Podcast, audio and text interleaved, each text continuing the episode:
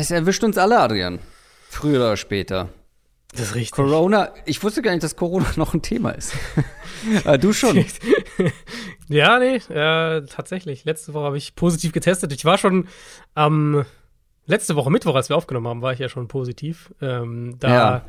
Da habe ich mich noch durchgeschleppt. Ich glaube, man hat das letzte Woche wirklich gar nicht gemerkt, aber ich hatte auch, äh, ich hatte auch ein bisschen. Ja, da ging es ja auch noch eigentlich, eigentlich ganz gut. Ja, gut, da war auch schon eine 600er Ibu drin im System. Ah, ja, cool. Ähm, genau, nee, und jetzt, äh, also mir geht's eigentlich wieder gut. Also, es war jetzt, war jetzt zwei Tage oder so, lag ich flach, aber ähm, ich meine, ihr habt, ihr habt mich ja aktiv gesehen auf, auf Social Media und so. Also, ich habe den Spieltag ja auch normal verfolgt und so weiter. Ähm, leider immer noch positiver Test, auch wenn ich mm. an sich wieder äh, soweit fit bin. Äh, deswegen kann ich leider Thursday, Thursday, Night Game auch nicht kommentieren auf The Zone, was ich ja eigentlich, worauf ich mich auch sehr gefreut habe. Dolphins gegen Bengals. Das könnte, glaube ich, ein sehr gutes Spiel werden. Ja, mhm. aber klar, mit positiven Tests. Natürlich äh, kann man das, Kann man das im Jahr 2022 nicht aus deinem Büro aus machen? So wie die, du nimmst ja, kannst ja den, du fühlst dich ja in der Lage, den Podcast aufzunehmen, weil du es von mhm. zu Hause aus machst. Aber kommentieren geht noch nicht. Ich glaube, also, Bruder, du fragst du mich jetzt was. Ich glaube, es gibt da Setups irgendwie, wie das gehen könnte, aber da habe ich ehrlich gesagt, das weiß ich nicht. Nee, aber ich glaube, lieber so, lieber eine Woche Pause machen und richtig erholen, äh, auskurieren, ja. negativ testen und ja. dann nächste Woche wieder. Aber ich habe schon gesagt, du musst halt heute einfach mal tragen und äh ich pack dich in meinen Rucksack, so wie Lamar Jackson, die Ravens. dann läuft das.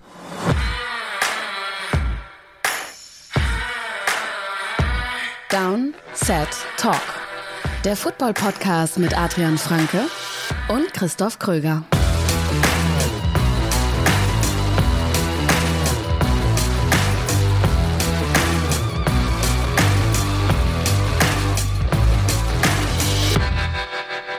Ihr hört eine neue Folge Downset Talk. Das ist der offizielle NFL-Podcast von The Zone Box mit mir, Christoph Kröger und Adrian Franke. Einen wunderschönen guten Tag.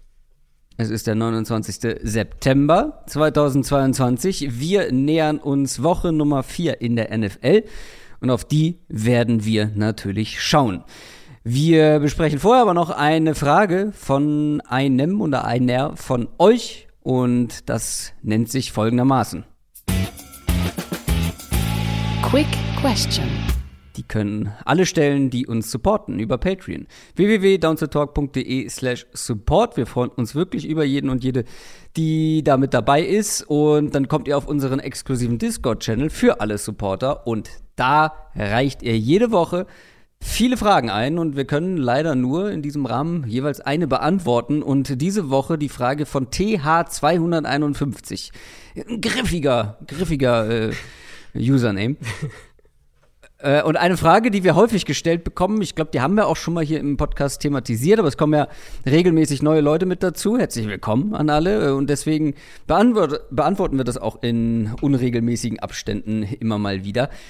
TH251 schreibt, mal ein Blick hinter die Kulissen. Wie sieht bei euch ein NFL-Sonntag aus? Was wird geguckt? Wie wird sich noch vorbereitet und wo, in Klammern Schreibtisch, Büro, Sofa, und wie sehr schreibt ihr nebenbei mit, etc. Also wie läuft einfach so ein Footballabend am Sonntag bei uns ab? Wie sieht's bei dir aus? Äh, arbeitsintensiv. also also den ersten Teil, ich glaube, das ist schon, das ist so der Unterschied wahrscheinlich der größte zwischen uns beiden. Meiner ist am Schreibtisch, deiner ist eher auf der Couch. Auch wenn du natürlich die ja. Spiele auch schaust mit dem Wissen im Hinterkopf, dass du die Woche drauf wieder drüber reden wirst. Ähm, nein, also für mich ist der Sonntag tatsächlich ein ganz regulärer Arbeitstag. Ich, ich äh, schreibe ja meine Takeaways, die am Montagmorgen dann ähm, bei Spox auf der Seite sind, die entstehen ja größtenteils während dem Sonntagabend, der Sonntagnacht. Und mhm. bei mir sieht es so aus, dass ich in der Regel ähm, zwei, also ich habe meistens auf dem Tablet habe ich die Konferenz an und auch dafür den Ton ähm, auf, auf den Kopfhörern und aber auf dem Bildschirm habe ich ein Einzelspiel jeweils an. Also im frühen Fenster, zum Beispiel letzte Woche war im frühen Fenster äh, Bills Dolphins. Das heißt, das ist das Spiel, worauf ich mich früh mhm. konzentriere. Ich habe natürlich die Konferenz an, um halt alles so ein bisschen mitzukriegen. Ähm, klar, auch viel, auch Twitter die ganze Zeit offen, weil du ja auch dann teilweise von irgendwelchen Reportern vor Ort irgendwelche Nuggets mitkriegst, die man halt sonst so vielleicht nicht mitkriegen würde. Und dann mache ich mir halt vor allem Notizen zu dem Spiel, was ich einzeln gucke. Ähm, aber wenn jetzt irgendwo anderes was auffällig ist, ist dann, dann schreibe ich das natürlich auch auf. Und aber du hörst den Sound von der Konferenz. Genau. und Genau. hast aber auf dem größten Bildschirm ein Spiel ohne Ton. Ja, weil ich, das ist ja so der Punkt, weil ich ja das Spiel, also ich will mich ja fokussieren optisch auf das Spiel, aber ich will ja alles mitkriegen, was so passiert. Das heißt, ich konzentriere mich auf das, was passiert mit dem Blick das finde ich das aber seltsam, weil ich könnte das gar nicht. Bei mir ist es nämlich genau andersrum. Jetzt zum Start der Saison schaue ich nur Konferenz. Mhm. Ähm, später dann im Laufe der Saison, wo dann halt auch vor allem im 19 Uhr Slot so einige Spiele dabei sind, wo es nicht mehr wirklich um was geht ähm, und dann halt sich so die klaren Playoff-Kandidaten herauskristallisieren, da mache ich mir auch noch ein Einzelspiel an, aber das dann auf dem Second Screen ohne Ton auf dem kleineren Bildschirm und Mhm. Nein, trotzdem auf dem großen. Also das Ding ist ja, dass, dass, ich, dass ich bei der Red Zone oder, oder bei der Konferenz generell ja nicht viel, also wenn da was Spektakuläres passiert, dann hört man es ja sofort und dann gucke ich da hin. Aber meine Augen sind ja nicht die ganze Zeit auf dem, wo halt, ne, wenn es halt jetzt gehe irgendwie, keine Ahnung, auf, gehen wir nach Buffalo, jetzt gehen wir nach da und dahin. Ähm, sondern das, das ist wirklich fast eher so ein bisschen wie Radiokonferenz. Und wenn dann halt irgendwas ist oder bei meinem Spiel natürlich Werbung ist, dann gucke ich halt da drauf. Aber ich konzentriere mich schon auch eher auf das Einzelspiel, weil ich darf, das ist dann in der Regel auch ein Spiel, worüber ich dann halt schreibe in der, in der Woche in den Takeaways für Montag. Spätes Fenster dann das gleiche Spiel. Ich habe ein Spiel groß ein, und die Konferenz weiter läuft klein nebenher. Ähm, und dann versuche ich es in aller Regel so zu machen, wenn dann die, wenn, die, der späte Slot auch durch ist, äh, wenn es jetzt keine Overtime oder sowas gibt, ist ja meistens so eine Stunde ungefähr bis Sunday Night Game, ähm, dass ich in der Stunde noch versuche, ein Spiel schon nachzuschauen. Also zum Beispiel letzt, letzte Woche habe ich dann die äh, Jaguars Offense gegen die Chargers Defense habe ich dann weitestgehend nachgeschaut, noch bis Sunday Night Game angefangen hat. Ähm, damit ich halt möglichst viele Spiele schon einzeln gesehen habe, über die ich auch schreiben kann, weil ich finde, wenn du einfach nur eine Konferenz guckst, kannst du nicht wirklich über irgendwas schreiben. Und gleichzeitig halt jetzt nichts wirklich Relevantes verpasst habe, weil das kriege ich ja dann in der Red Zone alles mit. Und dann Sunday Night Game. Meistens läuft Sunday Night Game die erste Halbzeit noch, während ich alles fertig schreibe. Ähm, und dann gehe ich ins Bett. Ich wollte gerade fragen, das guckst du dann auch noch. Ähm, Nicht komplett, nee, nicht komplett. okay. Ja, bei mir sieht es ein bisschen anders aus, weil ich halt, ja, ich muss drüber sprechen, aber ich muss nichts drüber schreiben und Ja, vor allem genau. nicht am nächsten Tag.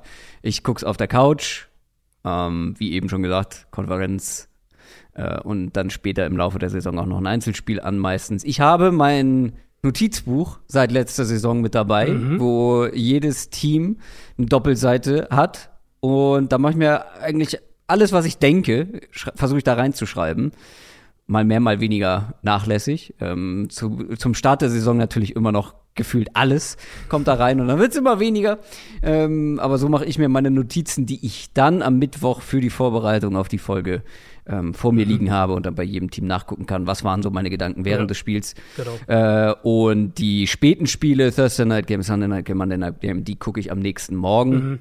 Ähm, und dank der Selbstständigkeit kann ich jetzt teilweise auch, also wenn es ein vielversprechendes Spiel ist mit zwei richtig guten Teams, dann kann ich das mittlerweile auch in voller Länge gucken und nicht mehr nur die 40-Minuten-Version, weil man nimmt da halt doch schon noch mehr noch mehr mit einfach ähm, inhaltlich als aus diesen 40-Minuten-Versionen, wo man ja jedes Play sieht, aber halt das dazwischen nicht. Man verpasst Verletzungen, äh, irgendwelche äh, ja, wichtigen Wechsel oder so. Das verpasst man alles so ein bisschen. Dann nimmt man schon ein bisschen mehr mit. Ähm, aber ja, die gucke ich, die gucke ich nie live eigentlich. Das Ja, äh, ja. bringt mir meinen Schlafrhythmus zu sehr auseinander, weil ich muss ja auch noch andere Sachen machen, Das außer richtig, NFL. Das ja. ist halt der Vorteil bei dir, das ist halt dein Genau. Hauptjob Und, sozusagen. und das ist halt dann der Montag ist halt bei mir auch viel einfach aufarbeiten. Also wenn es so im Normalfall, ich habe ja oft Thursday Night ähm, kommentiert, dann habe ich sonntags, wie gesagt, im Idealfall schon mindestens drei Spiele einzeln geguckt, plus halt alles, was so Red Zone-mäßig passiert ist. Und dann am Montag schaue ich halt ganz viel, äh, ganz viele Spiele mir an, kondensiert. Also dass ich dann halt wirklich von möglichst vielen Spielen, man kann nie alles gucken, ist auch klar, aber dass ich möglichst viele Spiele nochmal einzeln gesehen habe. Ähm, das passiert in der Regel bei mir Montag und, und Dienstag auch noch ein Teil davon. Mm, Und dann ist halt meistens so, Mittwoch bin ich dann, äh, also Mittwoch ist dann der Podcast-Vorbereitungstag, wo ich aber dann halt in aller Regel schon sehr viel gesehen habe und auch sehr viele Notizen habe, sodass das dann natürlich alles einfach in die, in die Spielvorbereitung dann wieder fließt. Genau, zur Spielvorbereitung beziehungsweise unserer Preview auf Woche Nummer 4 kommen wir gleich. Davor aber noch, News aus der NFL. ganz genau, die dürfen nicht fehlen und es sind vor allem Ja, negative News, nämlich Verletzungen, die wir abzuarbeiten haben. Wir fangen mal mit den Los Angeles Chargers an, weil da gibt es gleich mehrere Meldungen. Ja, Chargers hat jetzt echt, also richtig, richtig bitter getroffen. Zweimal Saison aus, für Sean Slater, ihr Superstar Left Tackle, ist glaube ich nicht zu viel gesagt, ein Bizepsriss und damit Saison aus. Und Jalen Guyton, der eine echte Deep Threat, den sie haben, hat sich das Kreuzband gerissen, also logischerweise auch Saison aus. Plus wir haben noch Joey Bosa, der mit einer Leistenverletzung raus musste, der ist auch noch in der Diskussion, dass der auf Injured Reserve kommt. Brandon Staley hat gesagt, er ist Week to Week. Also ich schätze mal, da reden wir auch von drei, vier, fünf Spielen, die der verpasst. Und dann, das kommt ja dazu dann zu den bestehenden Verletzungen, die sie ja schon haben. Äh, mit JC Jackson, der jetzt wieder mit dem Knöchel Probleme hat, letzte Woche auch nicht gespielt hat.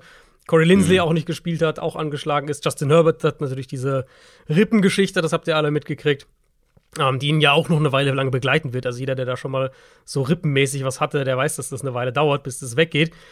Und das ist einfach viel. Und gerade Offensive Line sind sie jetzt eh schon anfällig gewesen. Jetzt verlieren sie ihren besten O-Liner, plus ihr Center ist angeschlagen. Ja, äh, ich sehe schon so ein bisschen die Gefahr, dass die noch konservativer, noch vorsichtiger werden. Dann fehlt noch der, eben der eine vertikale Receiver. Und die Defense verliert ihren Nummer 1 Pass-Rusher von diesem dominanten Duo, was sie sich da aufgebaut haben. Das ist schon richtig bitter. Also ich habe so langsam echte Zweifel dran, dass die Chargers am Ende in die Playoffs kommen, ehrlich gesagt. Ah, abwarten. Ist bitter. Aber so weit würde ich jetzt noch nicht gehen. Aber mal schauen. Äh, je nachdem auch, wie lange die äh, Leute raus sind. Ne? Ich finde es halt witzig, dass man von Jalen Guyton als so einzigen Deep Threat bei den Chargers spricht, weil ähm, Mike Williams einfach anders ja. eingesetzt wird. Bei ja. allen anderen wäre ja. Mike Williams der Deep Threat. Er, hatte, er, ist halt kein, er hat halt auch nicht den, also Guyton hat halt einfach ein bisschen mehr Speed auch. Das ist, glaube ich, so. Also Williams ist halt schon eher der, der Big Body. Der hat auch gut Speed. Der ist jetzt nicht das dauert nur länger, bis er in. Bewegung kommt. ja, okay.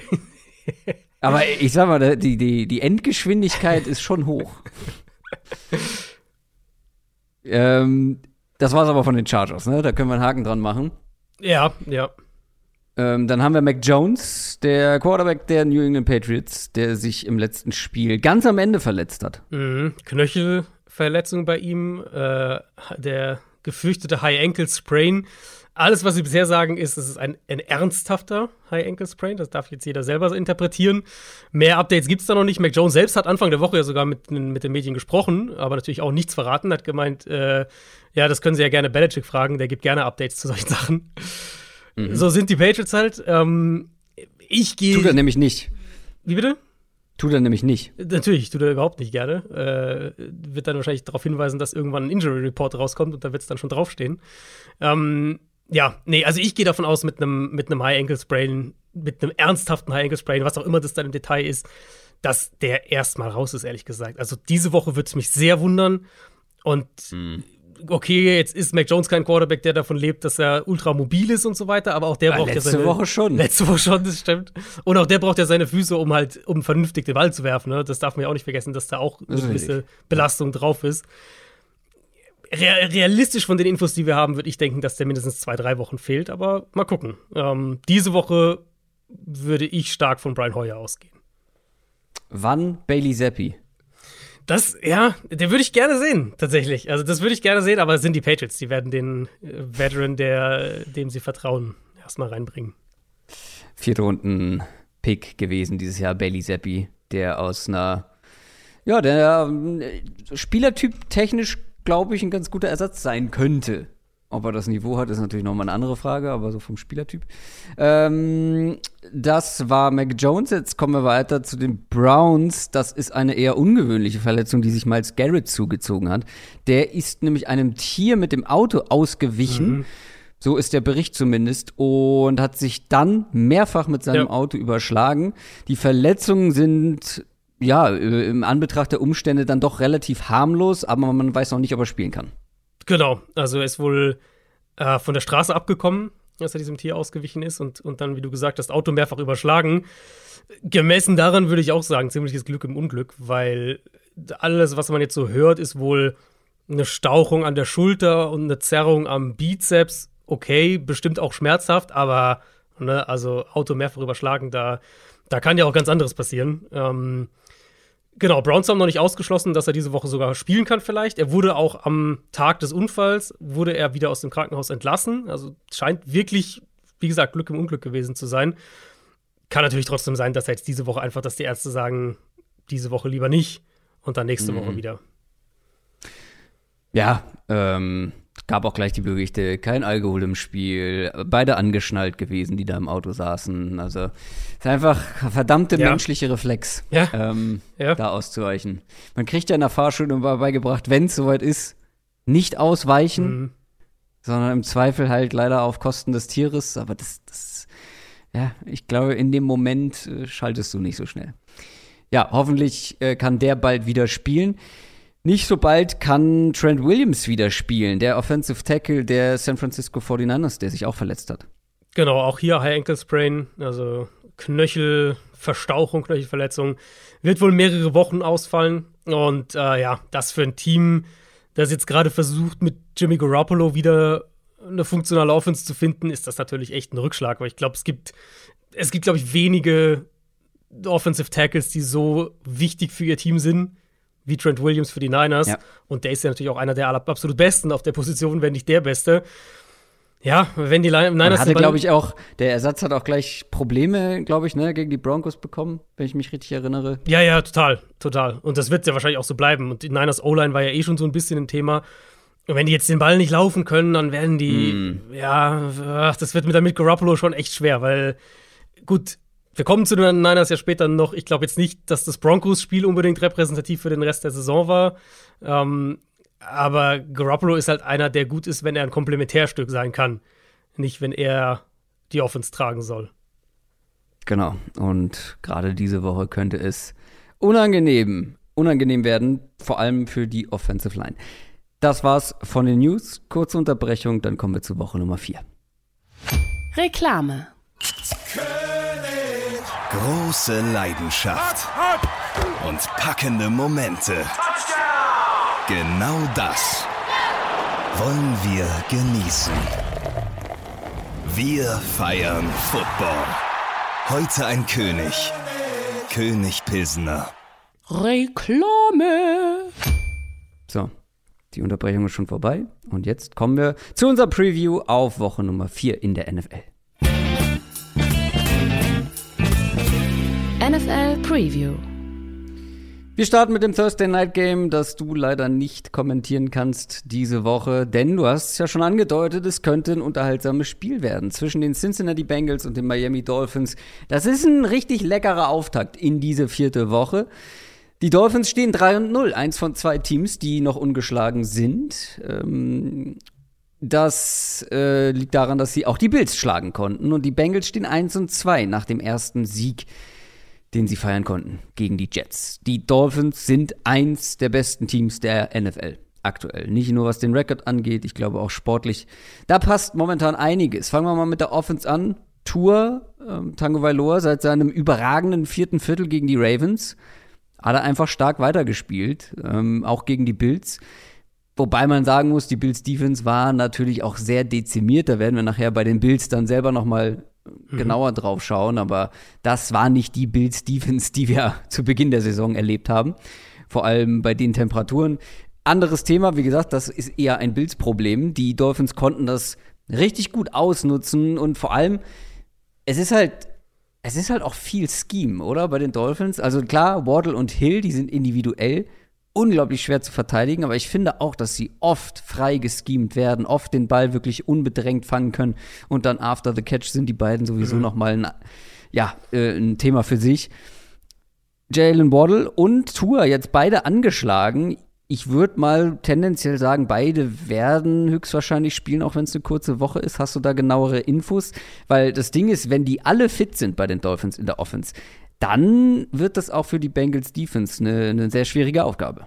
Ja, Tour ist ja wirklich so ein bisschen, das muss man ja fast für sich betrachten. Äh, diese, äh, also ich will mich da nicht zu weit aus dem Fenster lehnen, weil ich bin kein Arzt und, und ich habe den nicht untersucht und so weiter und so fort.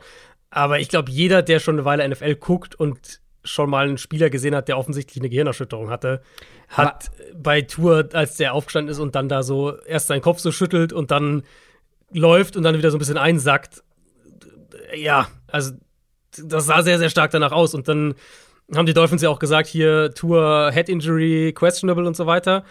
Und dann hieß es auf einmal, äh, ja, Tour spielt wieder zur zweiten Halbzeit. Und dann nach dem Spiel hieß es irgendwie, ja, nee, das war nicht der Kopf, sondern das war der Rücken. Aber das wurde das nicht schon während des Spiels ähm, gesagt? Die Also Meldung, dachte- die Meldung kam während des Spiels, ja. Ähm, trotzdem scheint irgendwie, also ich fand das irgendwie fishy. Deswegen, ich will nicht jetzt nicht zu viel spekulieren, aber ich fand, das war irgendwie fishy und, und die, also sein Kopf ist ja halt nun mal so auf dem Boden nach hinten so gedotzt. Und die Art und Weise, wie er da halt, äh, gedotzt. ja, ähm, die Art und Weise, wie er da halt dann offensichtlich wackelig auf den Beinen war, das sah für mich, für mein Laienauge nicht nach einer Rückengeschichte aus, sondern ziemlich klar nach, einem, nach einer Kopfgeschichte. Ähm, genau. Also ich muss hier, ich, ich würde hier gerne mal kurz die Gegenposition einnehmen. Mhm. Ich bin grundsätzlich, finde ich es auch komisch, wie es gehandhabt wurde, aber ich finde es jetzt nicht so wenig plausibel wie du, ähm, weil er landet halt ja auf dem Kopf, aber halt auch sehr stark auf dem Rücken. Und ich kann mir schon vorstellen, dass da, wenn da irgendwas eingeklemmt ist, kurz oder so, weil die Verbindung zwischen Rücken und Beinen und so, ähm, die ist halt sehr, sehr empfindlich. Ähm, also wenn im Rücken irgendwas ist, dass die Beine dann sofort drauf reagieren. Und wenn du da, wenn du da direkt mal eine Meldung raushauen sollst, natürlich denkst du erst an Kopfverletzung, aber wenn die Ärzte dann sagen, nee, war wahrscheinlich eher Rücken. Also ich, ich würde es jetzt mal ganz naiv glauben. Äh, gut, ich meine, das wird, äh, das ist die offizielle Version. Also du bist ja damit sozusagen auf der Seite der offiziellen Version. Und ähm, es gibt ja wohl eine Untersuchung. Also die NFLPA hat ja eine Untersuchung ange, äh, angeleiert, dass man ähm, diesen den Concussion-Protokoll-Prozess in dem Fall nachüberprüft. Ich weiß nicht, ob da irgendwas bei rumkommt. Ähm, aber ne, zumindest, also es gibt noch ein paar offene Fragen. So, Ja. das, äh, das würde ich vielleicht so sagen. Und dann eben, jetzt gibt es ja nun mal diese ja, diese Rückengeschichte. Es gibt die, äh, hat ja wohl auch noch irgendwie eine, eine Knöchelverletzung dazu gehabt. Ähm, Tour selbst sagt, dass er, äh, dass er wohl denkt, spielen zu können, dass der Plan ist, dass er spielen kann. Aber das wird wahrscheinlich, also ich denke, das werden wir erst am Donnerstag sicher wissen. Ähm, genau, und, und klar, da hängt natürlich viel, viel von ab, ob er dann spielt oder, oder Teddy Bridgewater. Ich so wie es aktuell, wie es gelaufen ist jetzt dann im letzten Spiel, dass er wieder reinkam, so wie er sich gibt, ähm, würde ich denken, dass er spielt.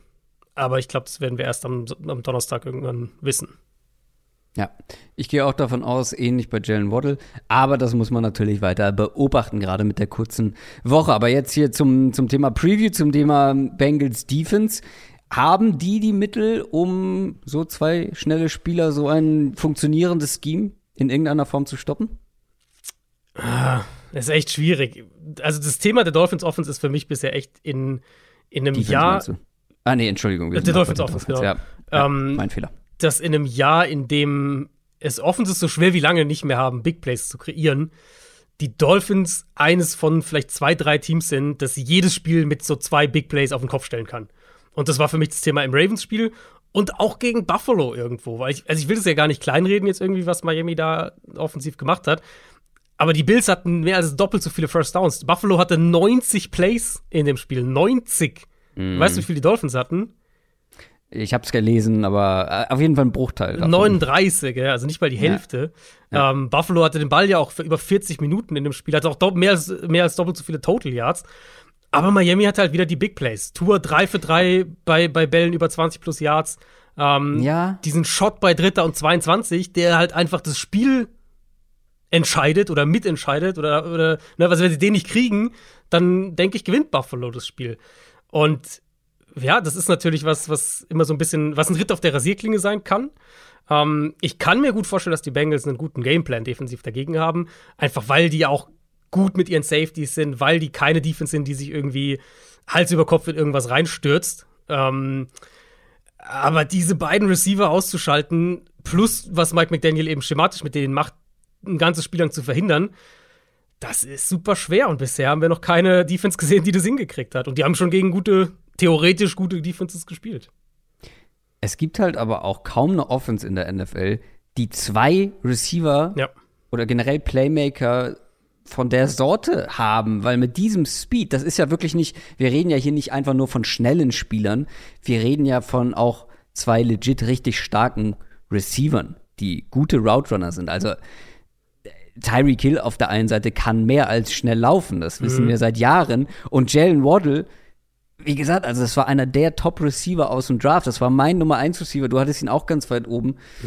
Jeder hat ihn eigentlich ganz weit oben, weil der auch mehr kann als schnell laufen. Bei ihm waren halt eher, ähm, der kam halt aus einer längeren Verletzung. Da war eher so das, das Thema. Aber sportlich ähm, ist das halt, sind das halt zwei richtig gute Receiver mit unglaublich Ja. viel Speed, einem Coach, der sich was einfallen lässt, um Ja. diese ähm, diese, diese beiden Receiver frei zu schemen. Und ich glaube, heute wurde gerade auf der, auf der Pressekonferenz äh, gesagt bei den Dolphins, dass sie beide halt wirklich als ihren Nummer 1 Receiver sehen, sodass sie keinen Fokus auf einen haben. Und so sieht's halt auch aus bislang. Und da gibt's halt wenig Offenses, die, ja, die so ein so etwas zu bieten haben. Und deswegen, ja, Ja. ich stimme dir zu, nur gehört ein bisschen Glück, Glück dazu.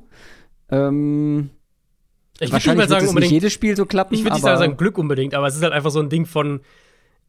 Also, wenn wir das Spiel anschauen gegen Buffalo oder auch das gegen die Ravens, letztlich sind es ja diese ein, zwei Big Plays, ne? Wenn, wenn sie die nicht Ja, kriegen. wenn die nicht klappen. Genau, dann ja. stehen sie 1 und 2 und der ganze, die ganze Narrative rund um die Dolphins ist halt ein völlig anderes. Ähm, aber sie haben sie halt gekriegt. So, und, und das Ding ist halt. ESP, äh, Ja. ja. Ja. ESPN hat, äh, hat die Dolphins in ihrem Power Ranking auf 1. Da Genau, würde ich da zum würd ich- Beispiel nicht mitgehen. Genau, genau, da würde ich halt Nee. auch nicht mitgehen, weil ich, das ist halt, das ist so das Ding, was, das hatten wir schon ein paar Mal das Thema, das ist halt, in der NFL sind so wenige Spiele, ne, jedes Team hat nur 17 Regular Season Spiele, dass die Gefahr natürlich hoch ist, von, von rein von, von, von Ergebnissen her zu sehr seine Narratives steuern zu lassen. Und bei Miami ist es für mich so ein bisschen so ein Ding, das sind halt drei, vier Plays insgesamt. Und dann würden sie halt 1 und 2 stehen. Sie haben sie aber gekriegt, die Big Plays. Das darf man natürlich auch wieder nicht vergessen. Ähm, ich glaube, der beste Weg ist immer noch, an der Offensive Line anzusetzen, als, als gegnerische Defense.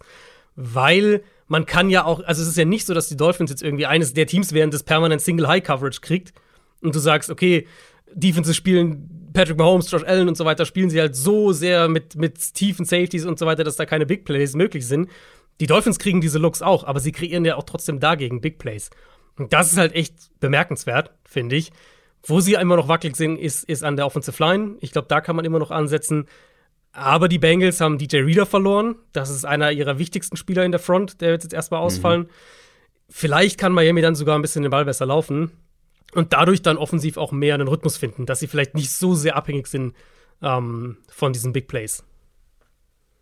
Allerdings äh, hast du trotzdem mit Trey Hendrickson, der schon über 10 Quarterback-Pressures hat, hast, ähm, hat, langsam, äh, Sam Hubbard, der bei, bei 9 steht, hast ja immer noch gute Leute da ja. zur Verfügung. Ja.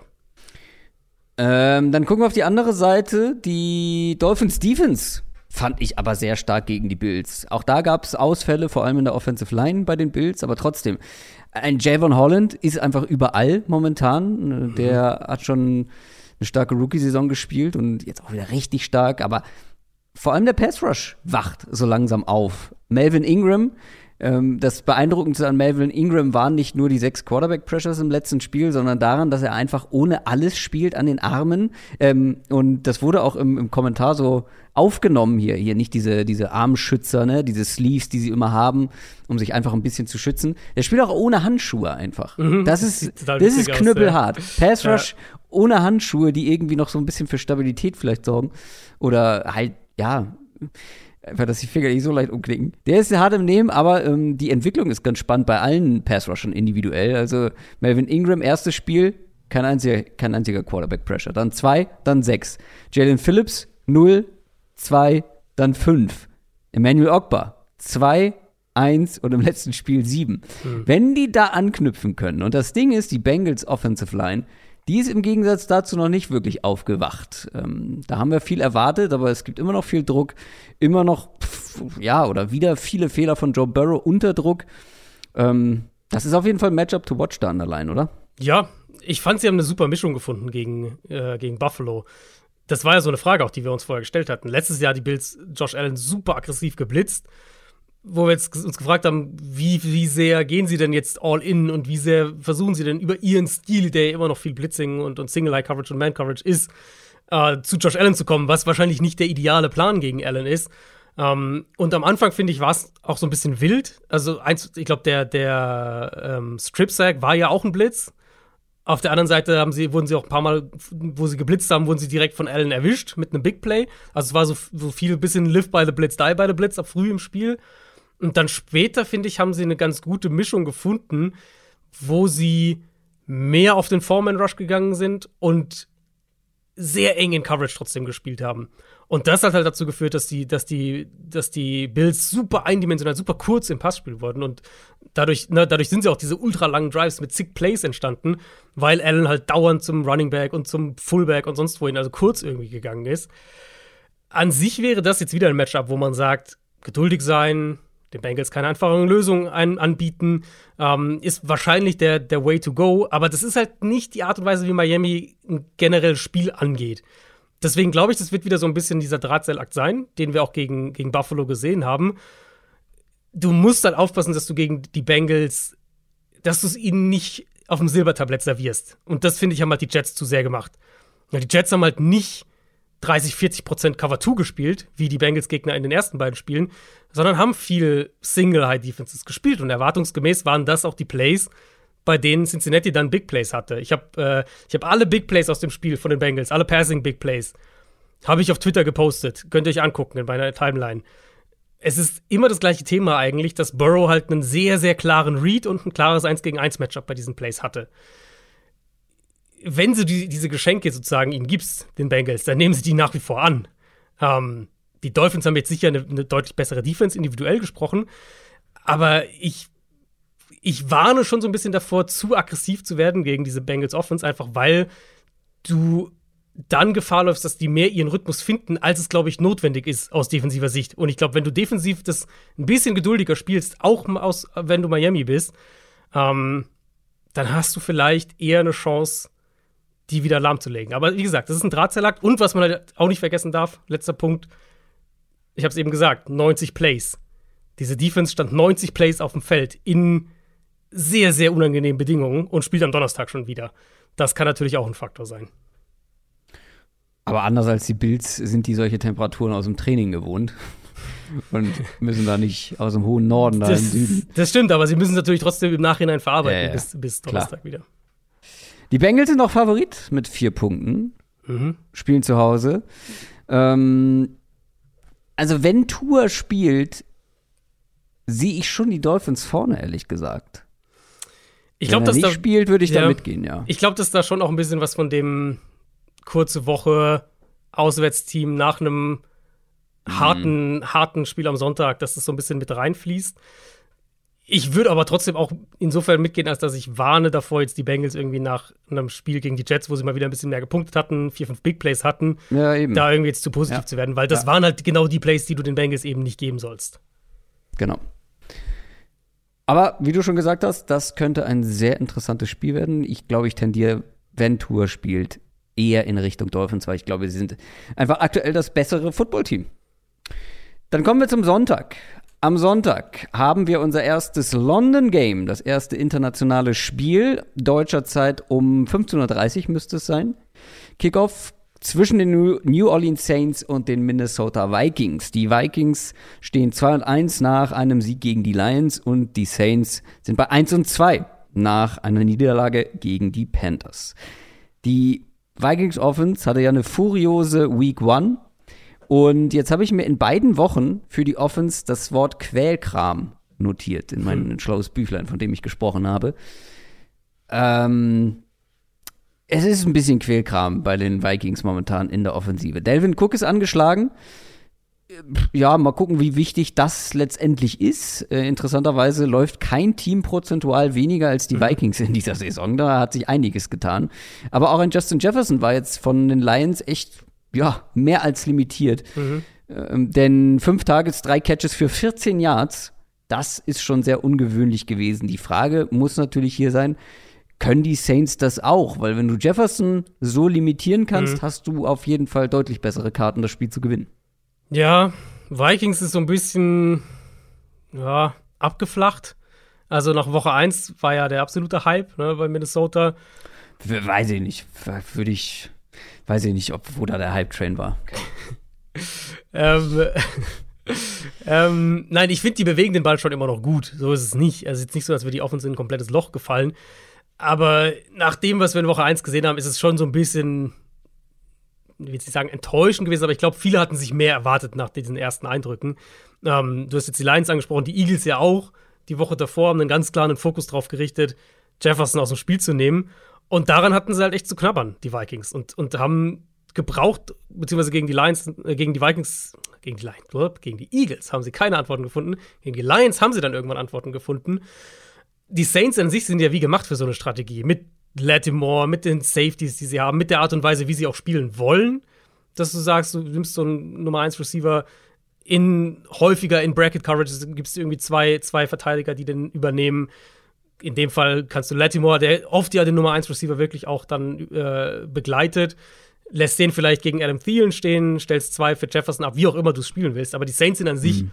ein Team, wo ich sagen würde, Jetzt haben wir gesehen, auch von den Lions, die auch viel Man-Coverage spielen, dass es durchaus eine veritable Strategie ist gegen diese Vikings-Offense.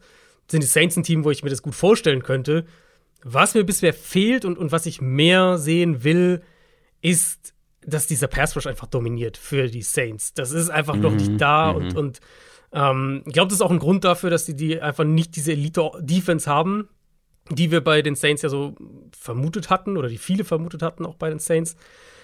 An sich wäre das das Matchup, wo man sagt, gerade gegen diese Interior Line der Vikings sollten die Saints mit ihrer Physis punkten können.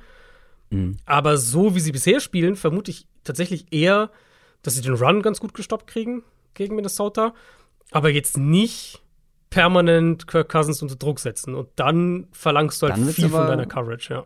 Genau, und dann wird es auch schwierig, weil, wie gesagt, aktuell sind die Vikings ja, also dann nimmst du den, den, den Run vielleicht ein bisschen weg, aber das hat sie jetzt bisher, zumindest in den zwei Siegen, nicht unbedingt gestört.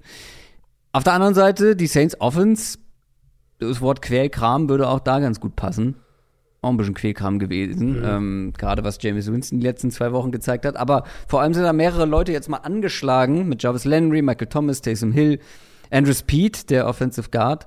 Alle fraglich für die kommende Partie ähm, jetzt mal unabhängig davon, ob die alle spielen können oder nicht, James Winston, teilweise fand ich, dass er überfordert gefühlt hat, jetzt das zweite mhm. Mal in Folge. Der Einzige, der da in dieser Offense glänzen kann, ist aktuell Chris Olave. Mhm. Ähm, was sind so für dich die entscheidenden Matchups gegen diese Vikings-Defense? Ah, es ist so ein bisschen Vintage James Winston, im Guten mm. wie im mhm. Schlechten, ne? äh, gegen die Pets jetzt auch wieder sechs tiefe Pässe geworfen. Äh, ja, das ist natürlich das, wo Olave auch äh, glänzt, weil er, weil er ist ja der vertikale Receiver. Aber halt, da ist dann auch viel Hit and Miss dabei, zu viele Fehler gegen Pressure, hinter einer anfälligen Offensive Line. Das muss man bei den Saints, glaube ich, immer wieder mal noch dazu betonen, dass diese Line einfach nicht so gut ist. Und das Resultat ist halt eine Offense, die den Ball nicht konstant bewegt und die sehr Boomer-Bust-lastig ist. So, also, du hast jetzt Woche 1 nicht genannt weil sie da ja dann zurückkommen halt gegen die Falcons, aber da war es ja auch schon so. Da haben sie ja auch drei Viertel im Prinzip den Ball nicht bewegt und dann halt hatten sie ein viertes Viertel, wo die Offense explodiert ist und, und dann haben sie das Spiel gedreht. Ja, ähm, klar, Winston ist auch angeschlagen, hat diese Rückenverletzung ja schon seit jetzt seit Woche 1. Ich, ich sehe im Moment keinen wirklich, keinen Pfad, den ich, dem ich vertrauen würde, dahin, wo ich sage, da stabilis die stabilisieren sich noch deutlich. Die spielen auf einem konstant hohen Niveau in drei, vier, fünf Wochen ich denke, diese, diese Wackler, diese Inkonstanz, die wird immer drin sein in der Offense mit Winston, mit dieser O-Line, ohne Sean Payton.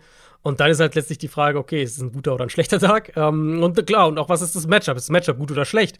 Und mhm. da sehe ich zwar einerseits die Chance, dass die Saints mit ihren Receivern, wenn alle dabei sind, dass sie den, den, den Cornerbacks von Minnesota Probleme bereiten.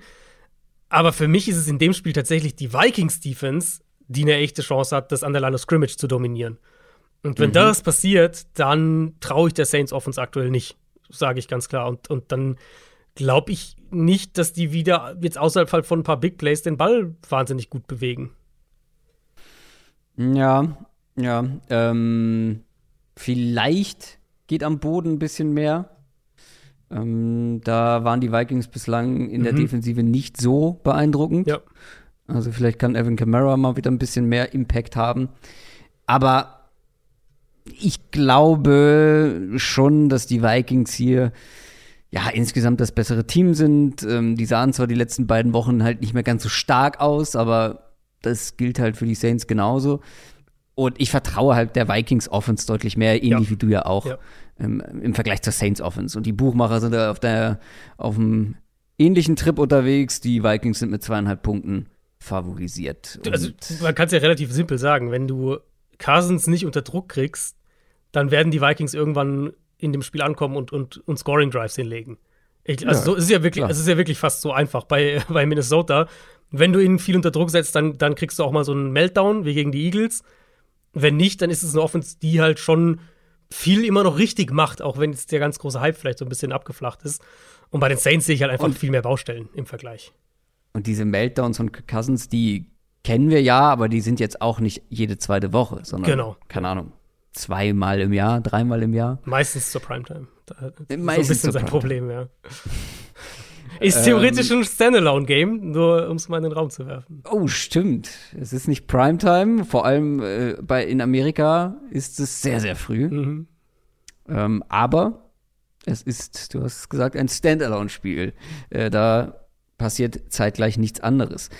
Das ändert sich dann aber ab 19 Uhr. Im frühen Sonntagsslot sind unter anderem dran die Atlanta Falcons gegen die Cleveland Browns.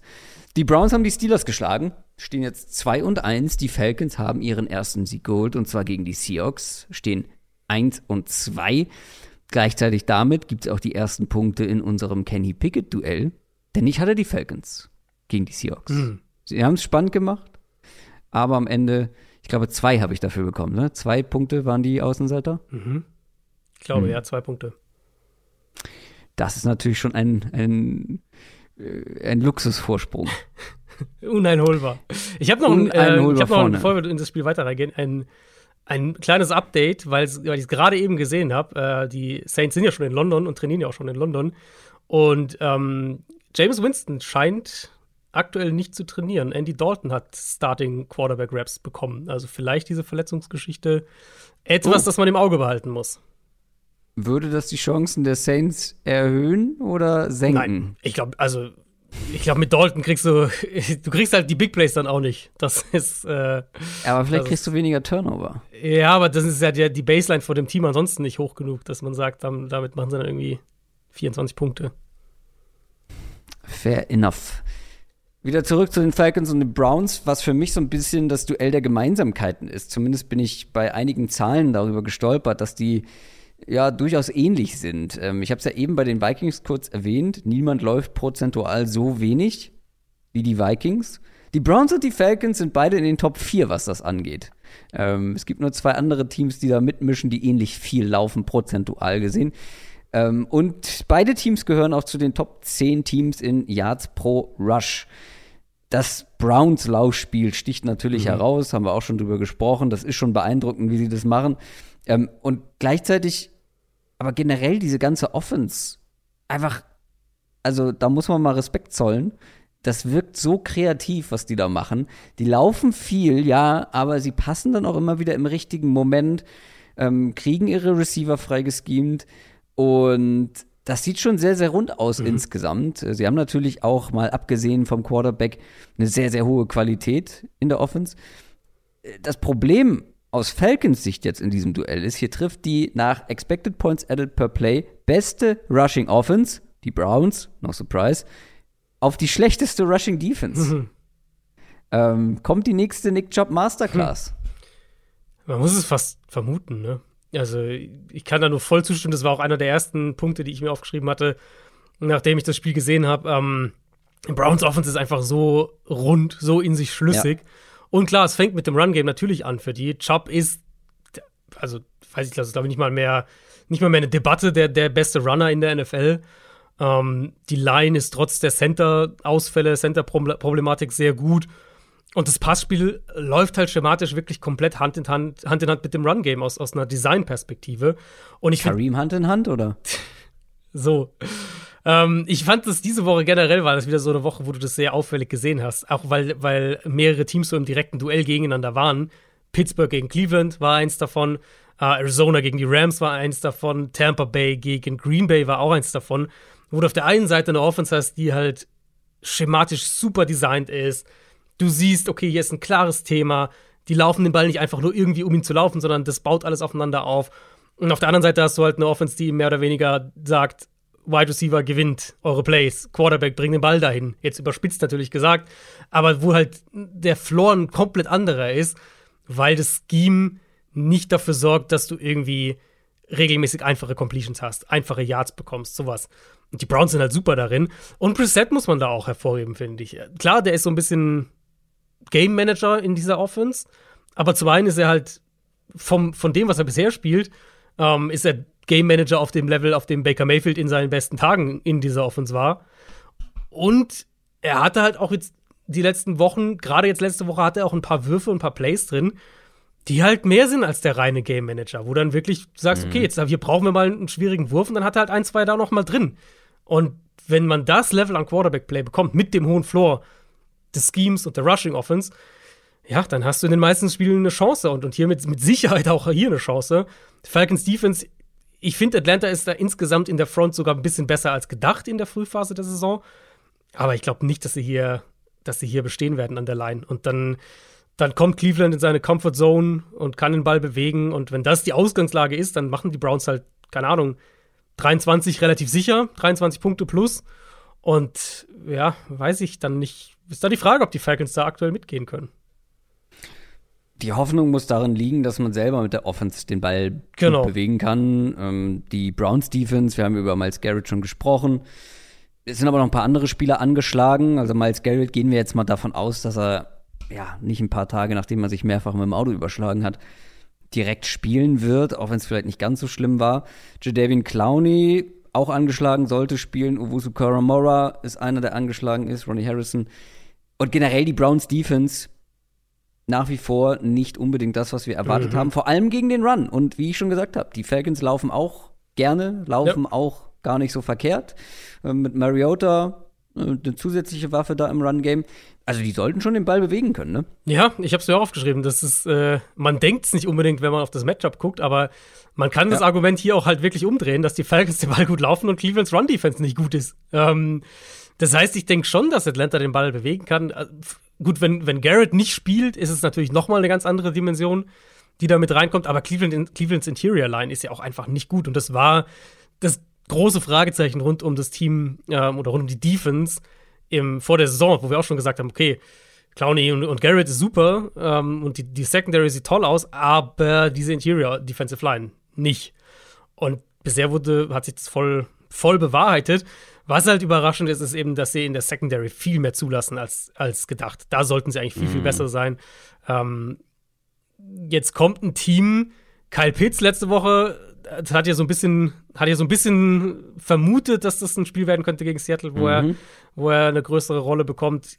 Pitts jetzt mehr eingebunden. Sie haben Drake London. Ich kann mir gut vorstellen, so wie die Browns aktuell auf Cornerback spielen, also nicht von dem Talent auf dem Papier, sondern so wie sie aktuell spielen, dass es sich da, dass es da Gelegenheiten geben wird. Deswegen, mich würde es gar nicht ja. wundern, wenn das ein nettes, ein nettes Spiel wird, wo auch ein paar Punkte fallen auf beiden Seiten. Äh, gleichzeitig werden das, glaube ich, auch ähm, lange Drives. Also wenn wir erwarten, dass mhm. beide ja. viel laufen, dann gibt es noch eine Gemeinsamkeit, die mir aufgefallen ist.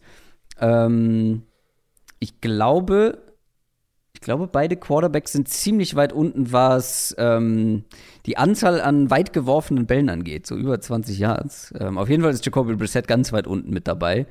Ähm, also, ich glaube schon, dass die beide punkten können. Da sind wir auf einem Nenner. Jetzt nur noch die Frage, wer am Ende die Nase vorn hat. Das sind schon für mich die Browns. Sie spielen mhm. zwar auswärts, sind mit nur anderthalb Punkten favorisiert, aber ich sehe die dann doch vorne. Also selbst wenn die Falcons den Ball gut bewegen können, ich glaube, die Falcons Defense wird sehr, sehr alt aussehen. Ja, da gehe ich mit. Ich habe auch Cleveland vorne, auch einfach, weil ich Brissett im Moment in meinen Augen deutlich besser spielt als Mariota. Und, und dann, wenn die Browns, wenn wir sagen, die Browns haben wahrscheinlich das bessere Run-Game und in meinen Augen haben sie in dem Fall aktuell Stand jetzt den Quarterback-Vorteil, ja, dann, dann gehe ich da auch mit Cleveland. Ja, dann sind wir schon beim nächsten Spiel angelangt am Sonntag um 19 Uhr und das sind bei uns die Dallas Cowboys, die treffen auf die Washington Commanders. Die Commanders zwei Niederlagen in Folge und ja, was für eine gegen die Eagles. Da steht man jetzt 1 und 2. Die Cowboys, ganz im Gegenteil, sind mit 2 und 1 unterwegs nach zwei Siegen in Folge. Die Washington Commanders konnten so gar nicht den Ball bewegen gegen die Eagles.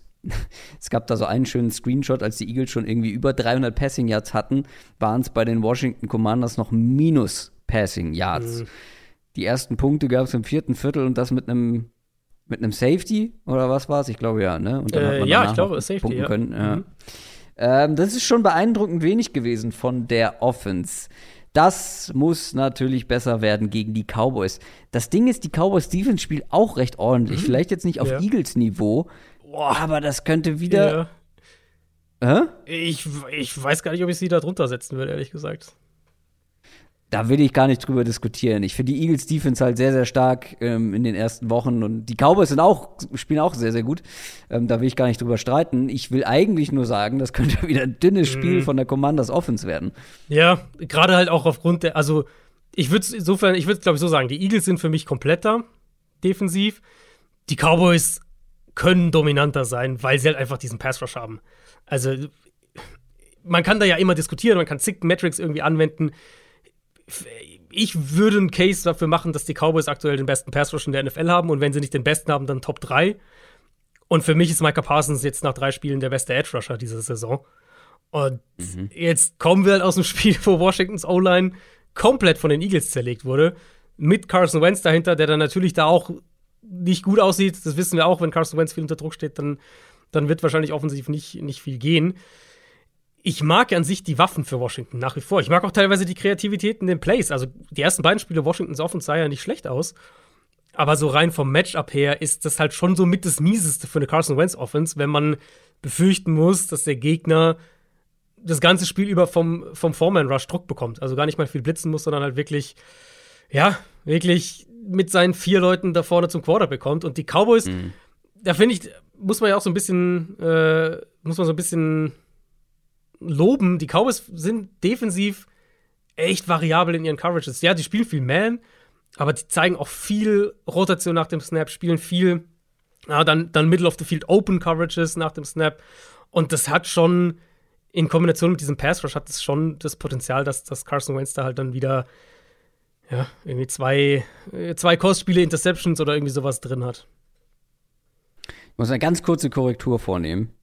Ähm, Mariota wirft deutlich häufiger den Ball tief als Jacoby Brissett. Hm. Ähm, das war ein kleiner, kleiner Fehler in den Notizen. Äh, zurück zu diesem Matchup. Ja, das, ähm, ja, du, wir haben ja in, was war das, Woche Nummer 1, wo die Commanders äh, ganz gut aussahen mhm. mit Curtis Samuel, John Dodson und so weiter. Ähm, das Potenzial ist da, aber gegen die ganz schwierigen Defenses, gegen die richtig starken Defenses wird schwierig und die Cowboys, ja. ähm, du siehst sie da auf jeden Fall und ähm, ja, äh, der Pass Rush wird auch hier wieder unangenehm werden. Auf der anderen Seite die, die Cowboys Offense mit Cooper Rush, also egal wie gut man sie jetzt einschätzt, ich glaube bei weitem besser als alle das gedacht hätten. Ja, voll. was man zumindest bisher gesehen hat. Was macht die Cowboys aktuell so stark offensiv ähm, und was kann Washington da mit der eigenen Defense dagegen halten? Mm, äh, es, bei den Cowboys würde ich zwei Punkte sagen, wo ich jetzt, gut, sind erst drei Spiele gespielt, kann natürlich noch viel passieren, aber wo ich und in. Vor allem nur zwei und ein bisschen mit Cooper Rush. Genau, genau. Ähm, aber wo ich bei Dallas im Moment das Gefühl habe, dass ich falsch lag in meinen Prognosen vor der Saison. Das ist zum einen eben, was ich eben schon so ein bisschen gesagt habe, defensive Regression ist längst nicht so gravierend ausgefallen, wie ich das gedacht hatte, obwohl die Turnover ja erwartungsgemäß auch runtergegangen sind. Mhm. Ähm, aber eben bisher können sie das echt kompensieren. Die Offensive Line ist der andere Punkt für mich. Das ist keine dominante Unit, aber ich dachte halt, dass sie da vielleicht wirklich auseinanderfallen könnten, ein Stück mhm. weit, nach der Verletzung von Tyron Smith. Ähm, und die ist, finde ich, stabiler als gedacht, diese Unit. Vor allem können die ein paar Löcher im Run-Blocking kreieren. Und das ist die Formel aktuell. Also möglichst früh bei den gescripteten Plays punkten, zwei, drei vielleicht lange Runs, explosive Plays am Boden. Und dann hast du vielleicht, ja, jetzt gegen die Giants hast du mal so einen CD Lamp Drive, der natürlich vorher auch, ähm, ja, die meisten haben es wahrscheinlich gesehen, den Ball nicht fängt, aber dann halt ja. den einen Drive dominiert. Und ähm, diese Formel, wir laufen den Ball okay und haben ein paar Big Plays am Boden. Wir haben hier und da haben wir unseren Nummer 1 Receiver, der mal einen Drive dominieren kann. Das in Kombination und gute gescriptete Plays früh im Spiel. Ähm, in Kombination mit der eigenen Defense, das kann dir halt ein paar Spiele gewinnen, selbst mit Cooper Rush. Ich glaube jetzt nicht, dass die Offense irgendwie tatsächlich gut ist oder sowas. Aber im Gesamtkontext sind sie aktuell gut genug. Und das könnte, glaube ich, auch gegen Washington der Fall sein. Auch wenn ich ehrlicherweise sagen muss, nachdem ich habe mir das Spiel gestern noch mal wirklich mit Fokus auf Washington Defense gegen Eagles Offense angeguckt. Ich fand Washingtons Defense hat besser ausgesehen, als ich das im ersten Moment dachte und als auch die Stats das teilweise vermuten lassen. Gerade die Run Defense war echt in Ordnung. Ähm, wie, die, wie Philadelphia den Ball bewegt hat, wir kommen ja zu den Eagles noch, aber wie die den Ball bewegt haben, war super viel halt diese Big Plays, die du ja, dann macht halt Devonta Smith macht halt irgendwie zwei, drei unfassbare Plays. Okay, mhm. blöd gelaufen so. Aber er war ja nicht irgendwie komplett frei und, und ungedeckt in der Secondary.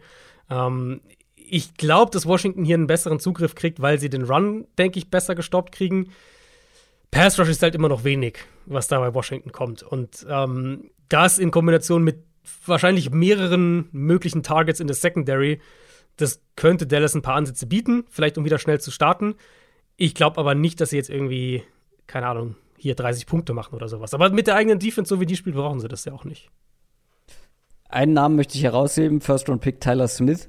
Mhm, Hat genau. vielleicht noch so deine Defizite im Pass-Blocking, aber der hatte jetzt schon einige Plays, wo ich danach, also den sehe ich in einem, in einem Run-Play, wie einfach so ein riesiger Lineman, das liebe ich ja sowieso immer, wenn so ein riesiger Lineman sich in Bewegung sitzt und Downfield alles wegräumt für den Running Back. Und da gab es jetzt schon mehrere Plays, wo ich gedacht habe, wer ist das? Die 73? Das ist schon wieder Tyler Smith. Mhm. Ähm, der im Run-Blocking macht sich bislang richtig, richtig gut.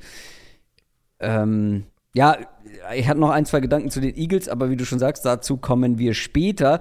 Äh, Dallas ist zu Hause mit drei Punkten favorisiert. Das finde ich noch human. Das ist noch ähm, mhm. überschaubar, weil für mich sind die Cowboys hier sehr schwer zu schlagen in diesem Spiel ich finde, ich glaube, ich würde nie auf irgendein Team, das Cooper Rush als Quarterback hat, äh, mit drei Punkten ja. setzen, so, also minus Fair. drei setzen. Ähm, aber ich habe auch, also straight up Pick habe ich auch die Cowboys vorne, weil ich denke, dass die im Moment, wenn wir diese zwei Teams angucken, dann gibt es für mich eine dominante Unit und das ist die Cowboys Defense und deswegen denke ich, dass Dallas damit halt auch echt Spiele gewinnen kann. Ich glaube aber schon, dass Washington, Washingtons Offense ein bisschen besser funktionieren wird als letzte Woche. Ja, das denke ich auch, ja. Ähm, das war schon ein Outlier, das war schon besonders schwach. Ich glaube, da geht mehr, aber es wird am Ende nach, also meiner Meinung nach, nicht reichen können. Und vielleicht, vielleicht letztes Wort noch dazu, vielleicht kommt ja, ja nach dem Spiel äh, Dak Prescott zurück. Das ist ja durchaus nicht komplett auszuschließen. Und mhm. dann könnten sie halt wirklich, was ja, glaube ich, niemand gedacht hätte, wenn sie das gewinnen, ähm, könnten sie 3 ja, und 1 stehen, wenn Prescott zurückkommt. Ja. Also nach der ersten Woche hat man, hat man die Cowboys eigentlich schon abgeschrieben, mhm. Was die Playoffs angeht. Aber so sind sie weiter mit drin und dann mit Dak Prescott äh, sollten sie eigentlich auch noch mal besser aussehen. Jetzt aber zu den Detroit Lions. Die spielen gegen die Seattle Seahawks. Die Lions, ja, wenn sie verlieren, dann verlieren sie knapp. So wie gegen die Vikings stehen jetzt 1 und 2, die Seahawks stehen auch 1 und, 1 und 2 und das nach einer Niederlage gegen die Falcons. Ich habe mal, hab mal geguckt, ähm, seit der Bye Week letztes Jahr haben die Lions sieben Spiele verloren, wenn ich mich nicht geirrt habe. Fünf davon haben sie mit vier oder wenigen, weniger Punkten Rückstand verloren. Fünf von sieben. Hm. Die spielen die spielen eigentlich gut, belohnen sich aber nach wie vor nicht. Mhm. Ähm, und das geht diese Saison so weiter. Jetzt ist Amon Ross St. Brown in der Offense angeschlagen, war der Playmaker überhaupt. Hat das Spiel aber ja, glaube ich, noch zu Ende gespielt. Ne? Deswegen gehe ja. ich mal davon aus, ja, dass doch, er auch spielen kann. Ja, sie war doch sehr mh, mm, betont nichtssagend in, in ihren Aussagen jetzt unter der Woche. Also was man bisher gehört hat, ist natürlich erst Mittwoch bis zum Spiel sind noch ein paar Tage, aber das war schon so, ja, sie sind natürlich vorsichtig und so weiter, aber Tendenz würde ich jetzt sagen, von dem, wie ich es gehört habe, St. Brown, denke ich, spielt, die Andre Swift wahrscheinlich nicht. Das wäre so mein Takeaway von dem, wie ich es bisher gehört habe. Genau, Swift nämlich eben auch angeschlagen. Das war auch mein Gefühl, nachdem ich so die Meldung gelesen habe. Swift unwahrscheinlicher auf jeden Fall als St. Brown. Aber ähm, also wenn beide ausfallen, ist das auf jeden Fall ein Dämpfer für diese Offense. Mhm. Aber die Seahawks Defense ist halt auch ja. ja ganz gut durchlässig momentan. Ja. Nach Expected Points Added per Play bislang auf einem sehr guten 32. Platz. Mhm. Ähm, ja, das könnte halt auch für die Lions, die auch halt ja noch andere Qualitäten in der Offense haben, auch ohne diese zwei Playmaker mehr oder weniger funktionieren.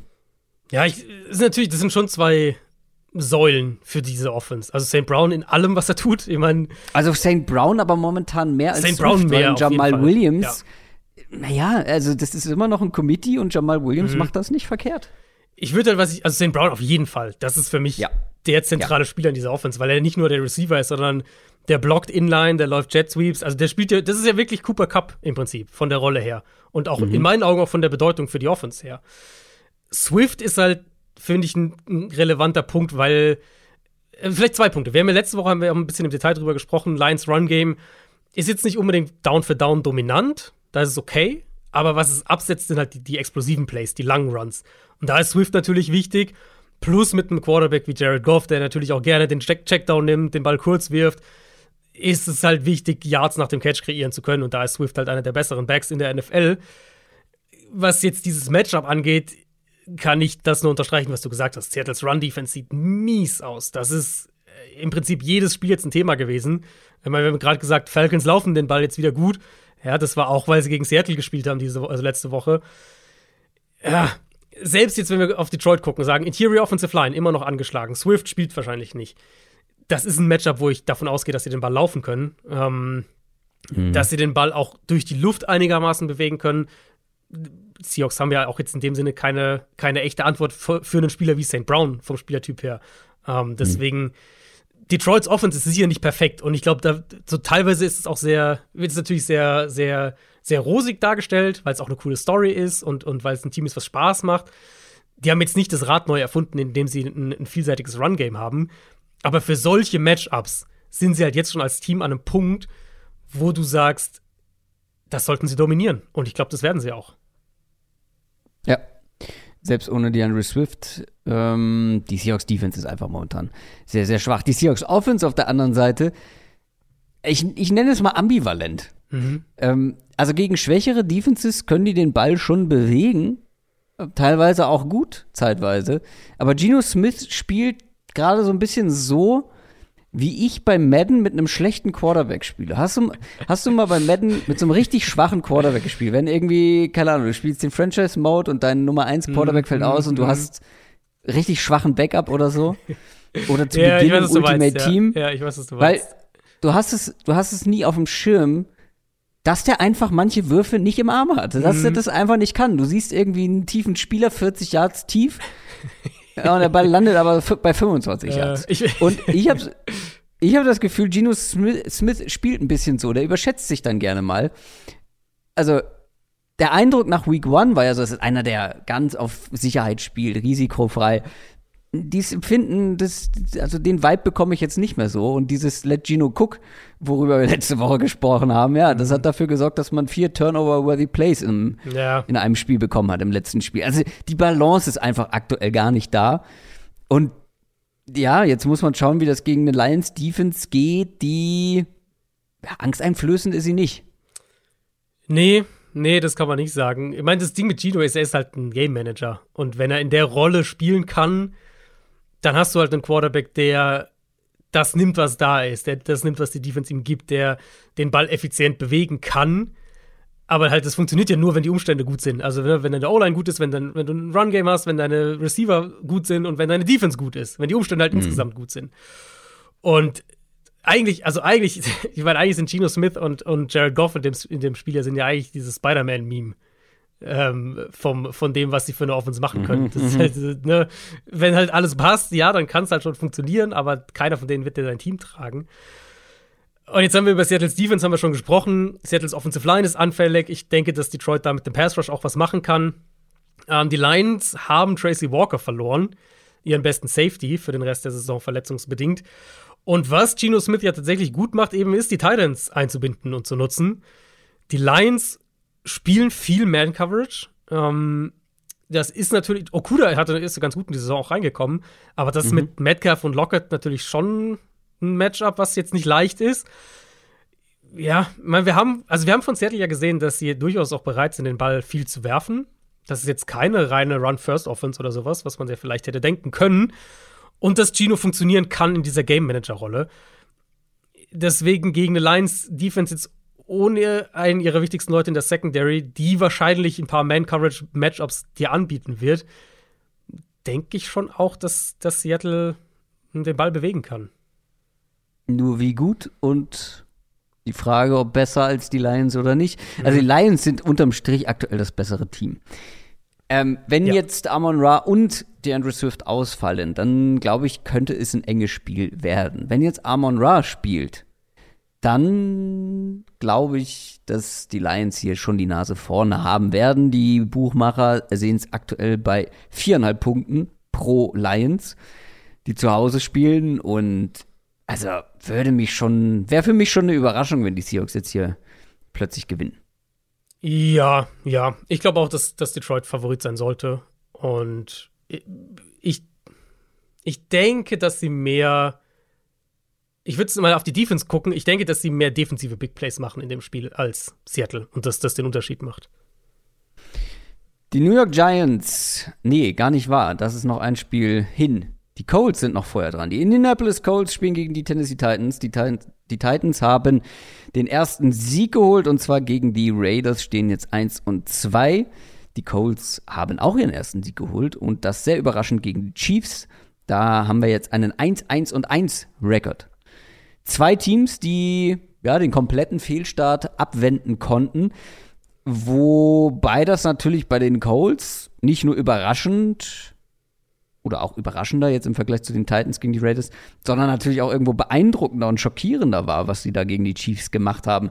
Sind die Colts zurück? Ist Matt Ryan doch noch nicht washed? Ähm, können sie da jetzt gegen eine maximal durchschnittliche Titans-Defense anknüpfen an diese gute Leistung? Ich fand die Leistung gar nicht so gut. Sorry, Colts-Fans, ich will nicht da nicht schon wieder rumhacken. Ähm, aber das Spiel war ja ein Wahnsinn, was die, also die Chiefs haben sich ja ungefähr achtmal selbst in den Fuß geschossen und hätten sie eigentlich trotzdem gewinnen müssen. Ähm, Colts Defense eine andere Story. Colts Defense, finde ich, hat viel gut gemacht in dem Spiel. Da können wir auch gleich noch drauf gucken. Ähm, aber die Colts Offense, ich finde es nach wie vor echt alarmierend. Ich bin aus dem Spiel rausgegangen. Ich hatte vor dem Spiel gegen die Chiefs, hatte ich schon ein paar Szenen gepostet und dann nach dem Spiel jetzt nochmal, wo die Protection einfach überhaupt nicht funktioniert, wo die Line nicht gut kommuniziert oder Matt Ryan den Blitz nicht sieht oder den Freien Rusher nicht auf dem Zettel hat. Also Kommunikation einfach ein Riesenproblem ist. Das zieht sich durch die ganze Saison jetzt schon. Und dann finde ich Matt Ryans Arm, ich weiß nicht, wie du es gesehen hast, aber ich fand, der sah ziemlich guckt aus in dem Spiel. Also da war nicht mehr viel Dampf dahinter. Mit dieser Receiver-Gruppe, die nicht viel Separation kreiert, mit einer Offense insgesamt, die so ein bisschen träge ist, die diese Pass-Protection-Probleme hat. Ja, nee, ich bin da, also bei den Colts bin ich echt, ich will nicht sagen raus, aber ja, sehr, sehr, sehr, sehr weit unten, glaube ich. Und das Matchup hier natürlich, ist, da geht dann auch, können wir gleich auch weitergehen aufs Matchup.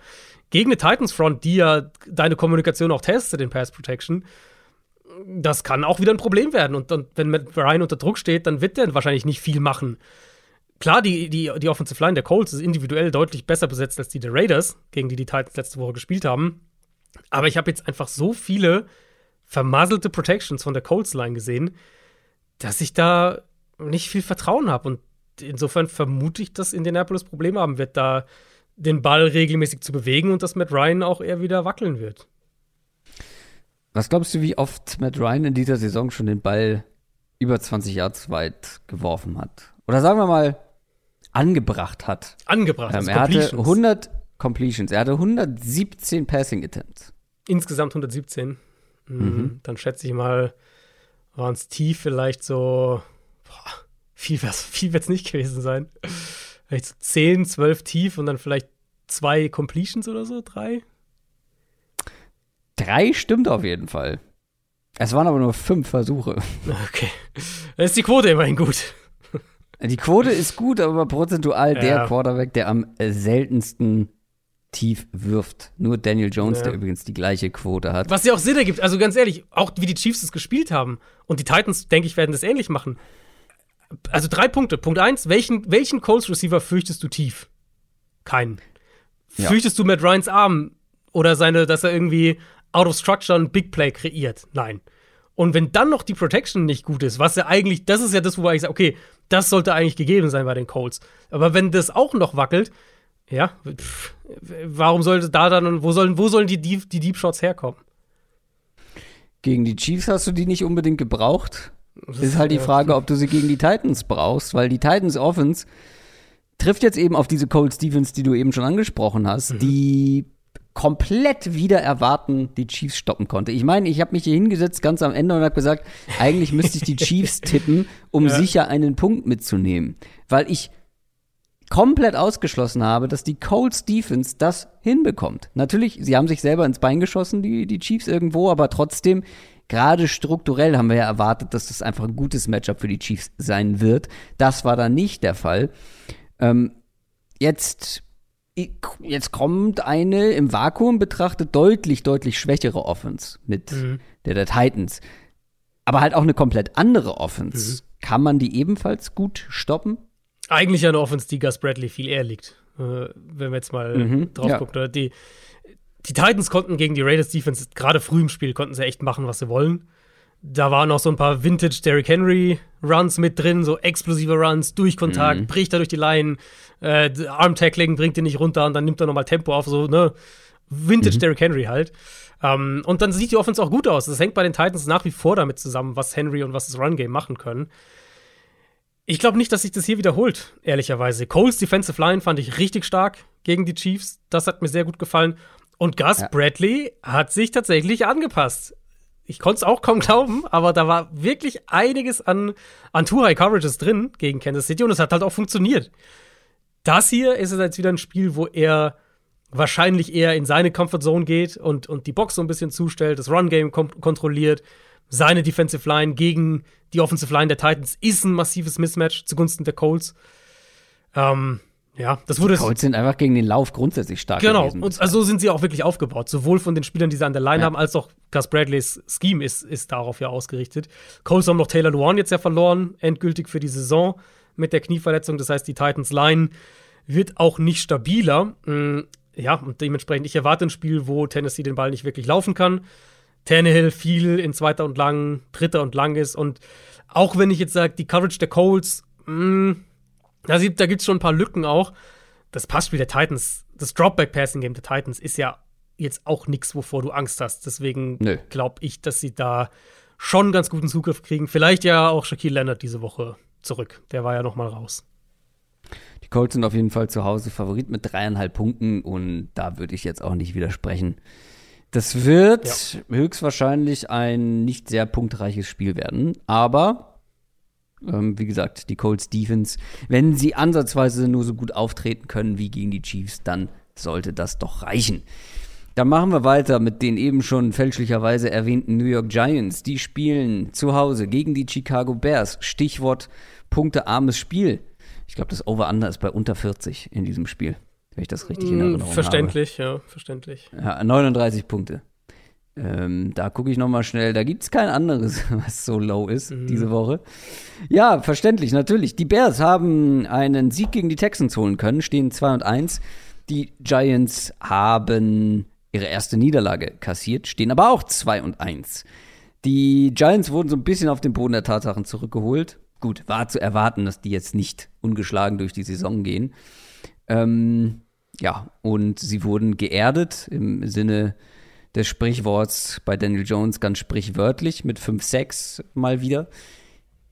Wir sagen ja immer, dass, äh, oder ich weiß nicht, wo deine, dein Threshold liegt, aber bei Quarterbacks, die mehr als ein Drittel ihrer Dropbacks unter Druck stehen. Super witzig, genau das habe ich mir hier auch als erstes aufgeschrieben.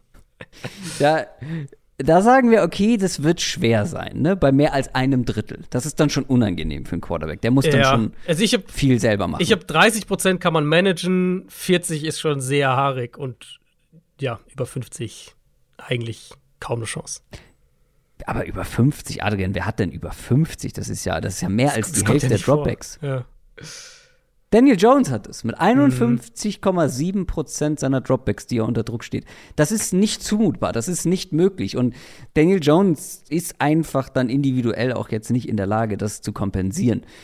Mal nur zum Vergleich, damit ihr mal die gegenteiligen Zahlen gehört habt. Tom Brady 19,3 Prozent. Kyler Murray 23,8. Das ist weniger als die Hälfte davon.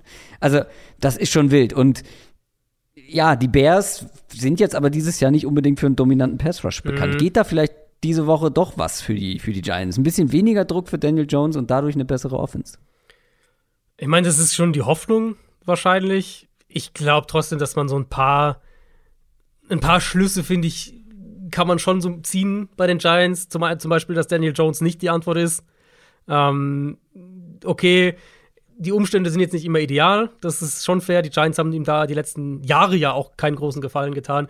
Und zwar ja auch gegen die Cowboys so ein bisschen zu. Selbst wenn er Plays gemacht hat, dann kriegt er halt wenig Hilfe. Ob das ein Drop ist oder ob es die Offensive Line ist. Ne, selbst wenn, wenn Jones gute Momente hat, dann, dann steht er halt auch teilweise ein bisschen alleine damit da. Ähm, ich denke schon, dass die Line besser spielen wird, dass sie mehr, ein bisschen mehr Zeit haben werden gegen den Pass Rush der Bears, der mhm. einfach relativ harmlos ist. Aber wo geht der Ball hin? Sterling Shepard, hm. Saison aus, verletzt, Kreuzbandriss. Ja. Wandell Robinson, Kadarius Tony könnten beide wieder ausfallen. Kenny Golladay ist ein kompletter Fremdkörper in diesem Team. Da ist ja auch noch nicht viel. Also da ist nicht, sind mehr viele Optionen da für Daniel Jones, um den Ball da zu werfen. Oder sagen wir mal Spieler, die einen Unterschied machen können. Das Saquon Barkley. Ja, genau. Das Run-Game wäre dann so ein Punkt. Vielleicht kannst du damit ein bisschen was machen. Ähm, aber selbst das ist ja jetzt nach einem Woche 1 Spiel, wo wir alle so ein bisschen gedacht haben, uh, vielleicht geht da ein bisschen mehr für die Giants, ist es ja auch wieder so ein bisschen zurückgegangen. Also gegen die Cowboys war es ja die Quarterback-Runs dann, die den Schnitt auch so ein bisschen, bisschen schöner aussehen lassen. Ja. Das heißt, unterm Strich, es würde mich nicht wundern, wenn Chicago das gewinnt, einfach weil die, finde ich, schon eine klarere Identität haben. Und hm. beide Teams bringen halt super, super, super viele Baustellen mit. Und beide Teams sind im Umbruch. Und ja, der Rekord bei beiden ist auf jeden Fall positiver als das, was man von den Teams, glaube ich, erwarten sollte. Ja, und von einem der beiden Teams wird er auch nicht schlechter. Das sondern wird am korrekt, Ende noch besser aussehen. Äh, Stichwort Passspiel, ähm, beziehungsweise, wie hast du es genannt, Identität mhm. in der Offense. Mhm. Ja, bei den Bears bedeutet das einfach historisch wenig passen. Das ist korrekt. Die haben wirklich nach drei Wochen so wenig Passing Attempts wie, ich, weiß nicht, ich habe irgendwo eine Statistik gelesen, ich kriege jetzt die Zahlen nicht mehr genau zusammen, aber wirklich historisch wenige die sind auf Kurs, Passing Attempts. Die sind auf Kurs für, glaube ich, den mit Abstand niedrigsten Wert äh, in einer Saison. Jetzt nicht, ja. natürlich nicht, nicht All-Time, aber halt irgendwie in den letzten 20 Jahren oder irgendwas in der Richtung. Ja, das macht auch Sinn, weil die passen, nee, andersrum. Sie laufen bei 65 Prozent ihrer Plays. Das ja. ist Platz 1 und zwar mit wie viel Prozent Vorsprung auf Platz 2? Mit 11 Prozent. Das ist, mhm.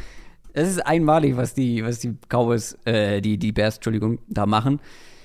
Ja, die einen sagen jetzt, man traut Justin Fields zu wenig zu. Justin Fields sagt, watch me play.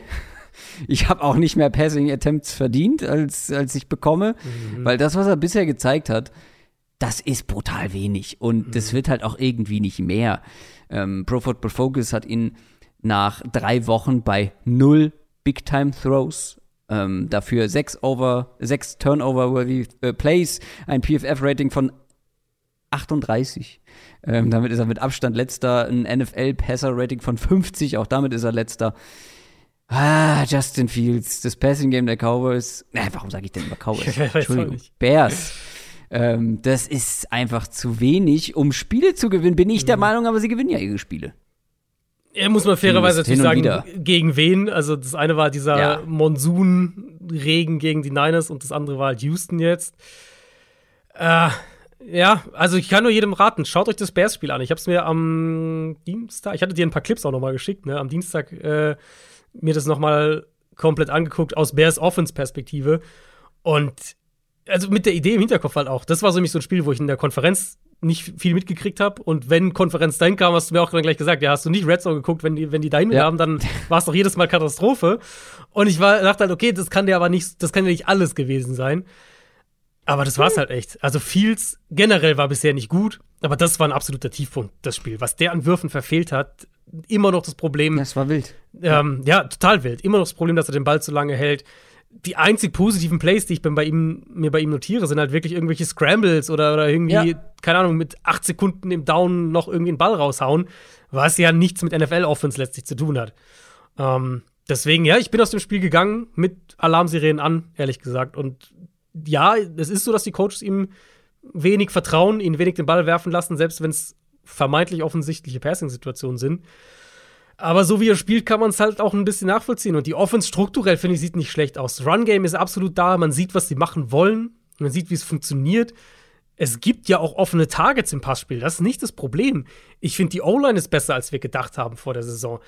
Also es gibt eigentlich nicht viele Ausreden. Jetzt kann man die, die sagen, okay, Justin Fields hat jetzt erst, was hat er jetzt, 14, 13, 14 NFL-Spiele gespielt. Ja, ich will, sag jetzt auch nicht, bencht ihn morgen. Aber, Aber da muss schon ja irgendwann mal deutlich mehr kommen. Genau, können. da muss schon deutlich mehr kommen. Ähm, aber mit dem, was ich von Chicago offensiv gesehen habe und mit dem, was sie äh, schematisch machen, denke ich, dass sie halt mit, mit dem Run-Game hier auch was machen können. Selbst falls David Montgomery ausfällt, der ist ja angeschlagen. Khalil Herbert sieht super aus in dieser Offense.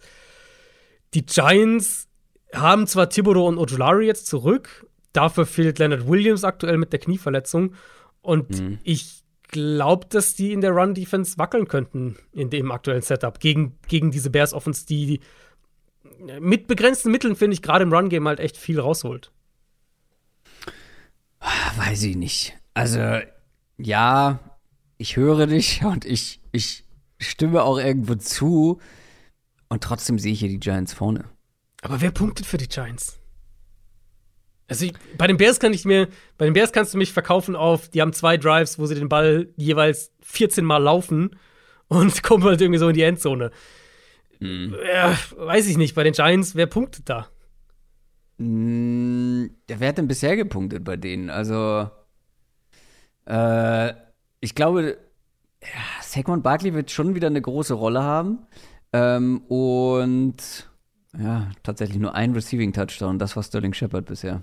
Der ist raus. Und ja, der ist raus. Ja, du hast schon recht. Das ist schon. Also Schon ich will da jetzt nicht hier irgendwie sagen, ich will jetzt hier nicht mich all in in die Bears reinsetzen, aber im Duell zweier Teams, die in meinen Augen nach wie vor zu den schlechten, schlechtesten Teams der Liga gehören, auch wenn sie beide 2 und 1 stehen, habe ich von Chicago mehr gesehen, mehr Positives gesehen als von den Giants bisher. Äh, Saquon Barkley hat schon 15 Targets. Das sind 10 mehr als Kenny Golladay. Da werden wahrscheinlich auch noch ein paar dazukommen. Das sind ehrlich 12 gesagt. mehr als Kadarius Tony. Ja. Ah, da muss ich was tun. Da muss ich was tun. Und Richie James, Mhm. der wird, das ist der, der Shootingstar jetzt. Mhm. Ja, ah, oh, es ist einfach ein Spiel, über das wir nicht so viel sprechen Ah, du, wollten, die Giants sind drei Punkte Underdog. Äh, nee, drei Punkte Favorit. Favorit, Favorit, Favorit, ja. ja. ja, ich weiß, ich weiß. Und Also die ich Buchmacher sind- tendiere sind auch bei zu den Giants. Die Buchmacher sind bei dir. Ja, aber drei Punkte sind halt auch das, was du als Heimteam einfach schon mal per se Nee, bekommst. das, nee, das stimmt ja nicht mehr. Das haben wir doch gelernt. Äh, es sind ja weniger. Ja, haben wir? Es sind irgendwie anderthalb oder sowas, glaube ich. ah, okay. Also drei sind es nicht. Ja, dann gewinnen die Giants das easy. Äh, ich würde gerne weitermachen, weil es gibt noch ein paar deutlich interessantere Spiele. Zum Beispiel Eagles gegen Jaguars. Die Jaguars haben zwei Spiele in Folge gewonnen, überraschend gegen die Chargers, vor allem überraschend deutlich gewonnen. Stehen jetzt 2 und 1. Die Eagles sind neben den Dolphins das einzige Team, das 3 und 0 steht. Und das nach einem Sieg gegen die Commanders. Doug Petersons Revenge Game bekommen wir hier der Head Coach der Jaguars, trifft auf sein altes Team. Dass die Eagles gut sein werden, das haben wir schon irgendwo erwartet, auch wenn sie vielleicht jetzt besser sind, als, als wir es gedacht haben. Die Jaguars aber sind halt deutlich besser, als man das vor der Saison gedacht hat. Die sind in meinem Ranking von den unteren 10 in die oberen 10 geklettert. Das schafft man nicht so einfach. Die Offense, fangen wir mal mit der an, Woche zu Woche wirkt die einfach besser. Die wirkt auch richtig rund. Ich weiß nicht, bei welcher äh, Offense wir das vorhin gesagt haben. Auch hier, die wirkt für mich relativ rund. Aber jetzt kann man behaupten, dass der erste richtige Härtetest kommt mit der Eagles Defense, mit der Eagles Front, die so stark spielt. Äh, glaubst du, dieser Jaguars Hype Train, der auf jeden Fall schon durchs Land rollt, Hm. rollt weiter oder wird er jetzt legt er einen kleinen Zwischenstopp ein? Jetzt willst mich ernsthaft dazu auffordern, den Jaguars Hype Train zu, zu stoppen. Das ist doch quasi mein Team. Ich habe hier Trevor Lawrence, Dein Team, My hast- Guy. Ich habe äh, die Jaguars Front als Sack Leader. Äh, ja, okay, ist dein Team. Ja. ähm, Schenke ich dir. Nein, also ich stimme dir voll zu. Ich mag, ich schaue dieser Offense unheimlich gerne zu. Ich mag die Vielseitigkeiten der Offense sehr und wie sie das alles trotzdem miteinander kombinieren. Also Play-Action, Run-Game, Screens, was sie mit RPOs machen, Undercenter, Shotgun, was sie mit zwei Titan-Sets machen, wie explosiv sie den Ball auch laufen können, ähm, wie sie den Ball im Passspiel verteilen. Christian Kirk ist ein Fokus in dieser Offense, aber sie kriegen halt auch Big Plays von anderen Spielern. Äh, dieses Mal war es Zay Jones ein paar Mal, Marvin Jones haben wir da schon gesehen, Evan Ingram war es letzte Woche. Und Trevor Lawrence spielt halt einfach gut. Der, der erste, der erste äh, Touchdown nach den beiden Field Goals, da hat man die, die Mobilität und auch diese Quickness in seiner Wurfbewegung einfach gesehen. Das ist eine richtig gut ausbalancierte Offense. Ähm, auch mit dem, was Robinson am Boden macht. Und ja, also während Teams wie die Chargers oder die Broncos oder die Colts mich offensiv eher frustrieren, die Jaguars habe ich mir jede mhm. Woche jetzt angeguckt und jede Woche habe ich sie gern gesehen. Ich stimme dir aber zu, dass das hier ein richtig guter Test ist, weil die Offensive Line für Jacksonville ist okay, könnte hier aber auch ziemliche Probleme bekommen. Um, und die Eagles spielen halt den Coverage wirklich, wirklich gut bisher. Was ich sagen würde, ich halte die Eagles Defense immer noch am ehesten anfällig inside im Passspiel, also über die Mitte vor allem. Und das ist für mich auch nach wie vor die beste Qualität von Jacksonville, in erster Linie mit Kirk. Um, Doug Peterson bewegt Lawrence gut aus der Pocket. Das hil hilft auch der Protection generell wenn nötig. Insofern, das von, von der individuellen Kaderqualität her sind die Eagles natürlich einfach auch schon zwei Schritte weiter als Jacksonville. Aber Jacksonville sieht für mich schematisch und auch individuell gut genug aus, dass ich denke, dass sie den Ball hier bewegen können. Und dann halt mal gucken, was ihre, ihre Defense in dem Spiel machen kann. Ja, ähm, denn dieses Matchup mit der Eagles oder gegen die Eagles Offense wird eine Herausforderung. Die Eagles Offense, da sage ich gerne jede Woche wieder, die hat einfach zu viele Waffen. Und du hast vorhin natürlich angesprochen, dass da halt dann auch einfach diese, diese absurden Plays von Devontae Smith sehr zielführend waren. Aber ich, ich habe so das Gefühl, da kommt halt jede Woche was anderes. Das, was halt gerade funktioniert. Und wenn das eine irgendwie von der Defense rausgenommen wird, dann ja, dann kommt halt, kommt halt eine andere Stärke zum Vorschein. Aber du, du hast es schon gesagt, also das heimliche Prunkstück also heimlich ist es gar nicht, aber das Prunkstück der Defense, äh, der, der Jaguars ist ihre Defense. Ähm, die sah jetzt auch schon gegen, gegen gute Offenses richtig stark aus. Also mhm. die Chargers waren vielleicht nicht bei 100 Prozent insgesamt und auch Justin Herbert nicht, aber die musst du erstmal so stoppen, wie sie es getan haben. Aber das ist hier halt noch mal irgendwie ein ganz anderer Test jetzt gegen einfach eine sehr auch hier runde Eagles Offense. Ja, finde ich gut formuliert, wie du es wie du's auch aufgebaut hast, weil ich finde, die Eagles Offense ist schon spannend, weil die Eagles für mich kein Team sind, das jetzt, klingt jetzt erstmal komisch, aber kein Team sind, was, was Gegner an die Wand spielt, im Sinne von sie dominieren mit einem Teil komplett. Aber sie sind halt ein Team, das einen relativ kompletten Kader hat. Und dadurch können sie eben Spiele trotzdem dominant gewinnen. Auch wenn du jetzt nicht sagst, irgendwie aus dem Spiel rausgehst und sagst, da hat jetzt die, äh, keine Ahnung, die Offense hat jetzt hier alles komplett dominiert und das ist irgendwie eine, eine Elite-Offense und die kann keiner stoppen. Aber sie haben halt so viele Einzelteile, die für ja, sich genau. betrachtet alle gewinnen können, auf beiden Seiten ja. des Balls. Ähm, dass, wenn halt in manchen Spielen, wenn es zusammenkommt, dann hast du halt einen dominanten Auftritt. Aber die, also, das Washington-Spiel fand ich war ein perfektes Beispiel dafür. Es war ja nicht so, wenn ihr euch das Spiel nochmal anguckt, es war nicht so in meinen Augen, als hätten sie Washington jetzt rein offensiv gesprochen, ähm, komplett dominiert und wären das Feld rauf und runter marschiert. Da war einiges an Ineffizienz mit dabei, gerade im Run-Game, aber auch im Passspiel. Und auf der anderen Seite hast du halt die spektakulären Big Plays, vor allem dieses Mal halt vor allem Devonta Smith und, und kriegst halt irgendwie drei, vier Drives, wo du einfach diese, diese Monster-Plays drin hast. Und das beschreibt die Eagles für mich auch ganz gut. Die sind ein Team, das mit seinem kompletten Kader einfach Spiele auf unterschiedliche Art und Weise gewinnen kann.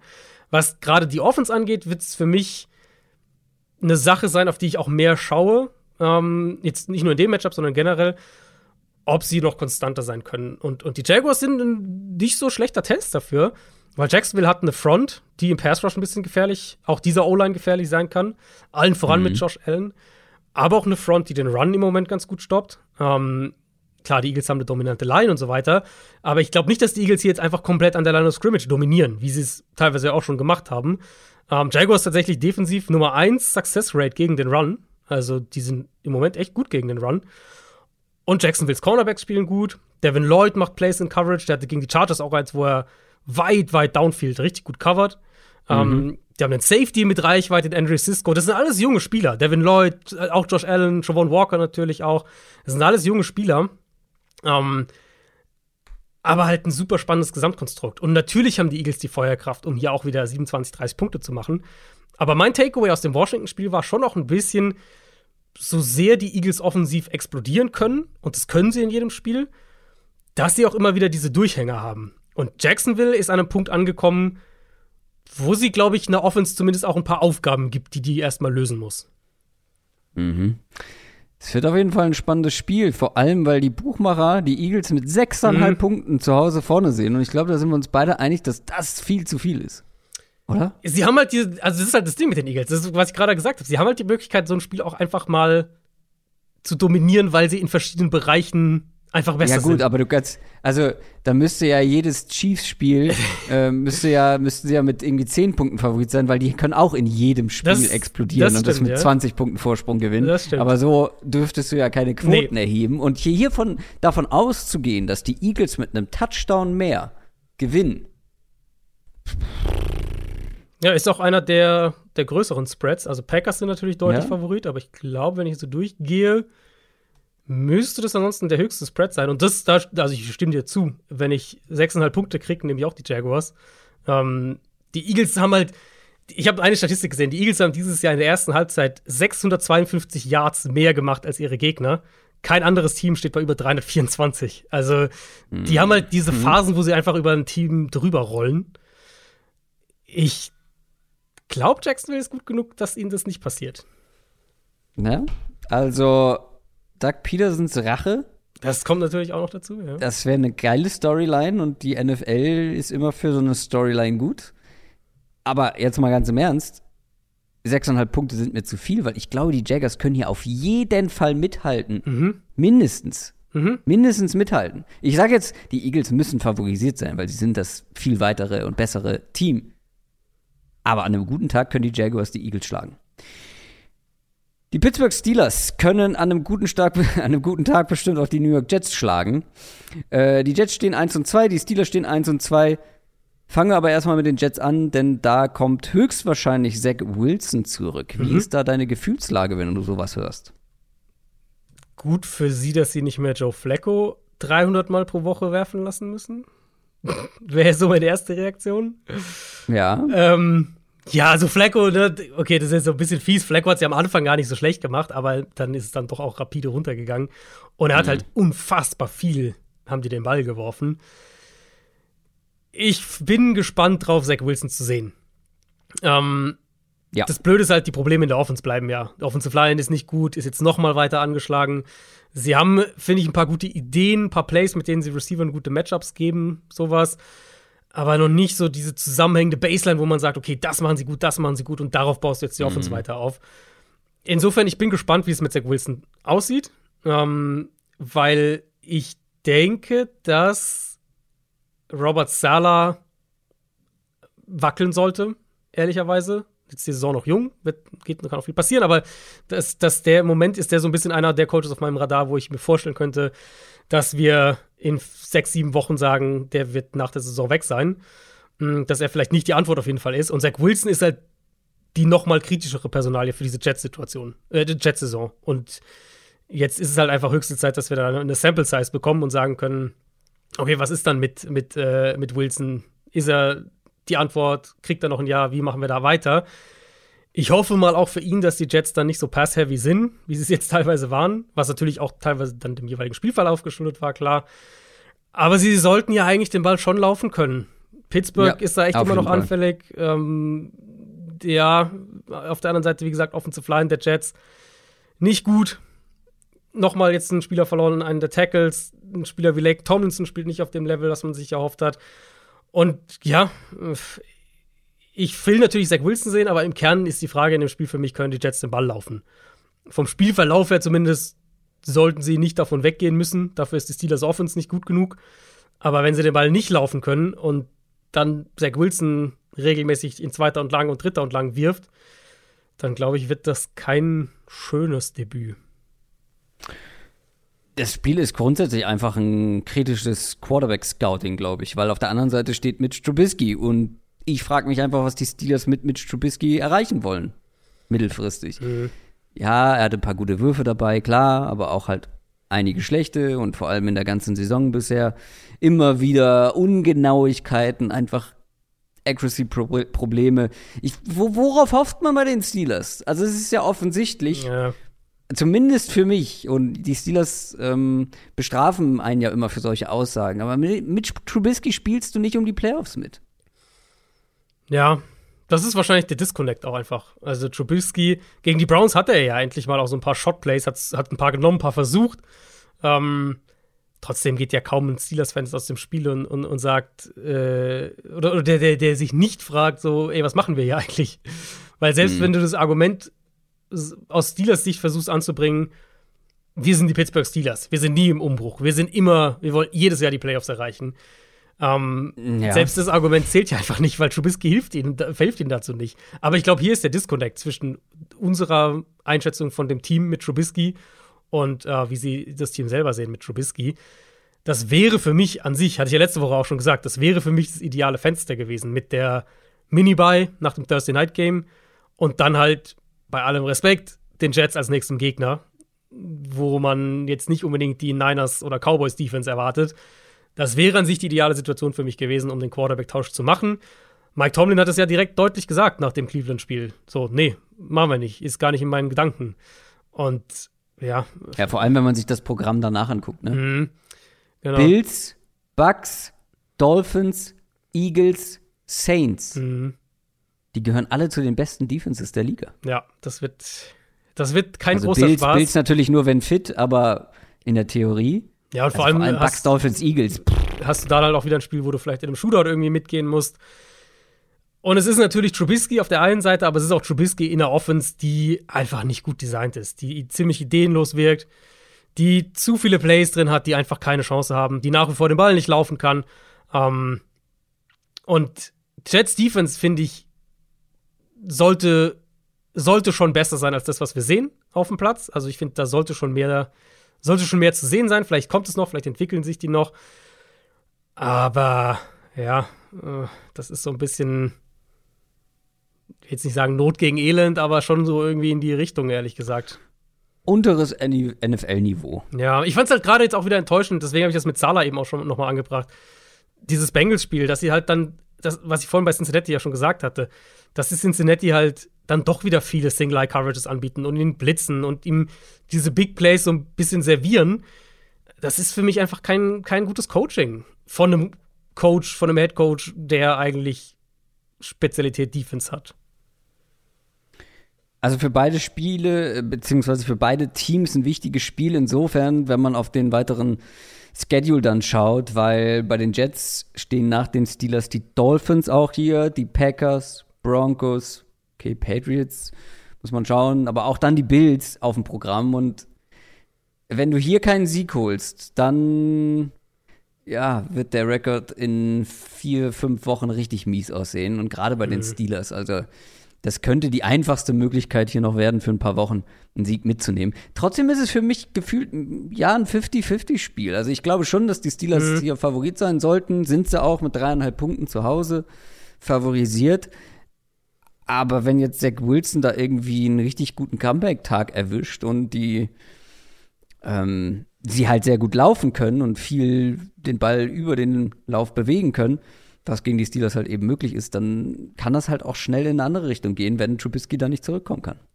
Ja, also vielleicht, vielleicht lässt Zach Wilson mich richtig blöd aussehen.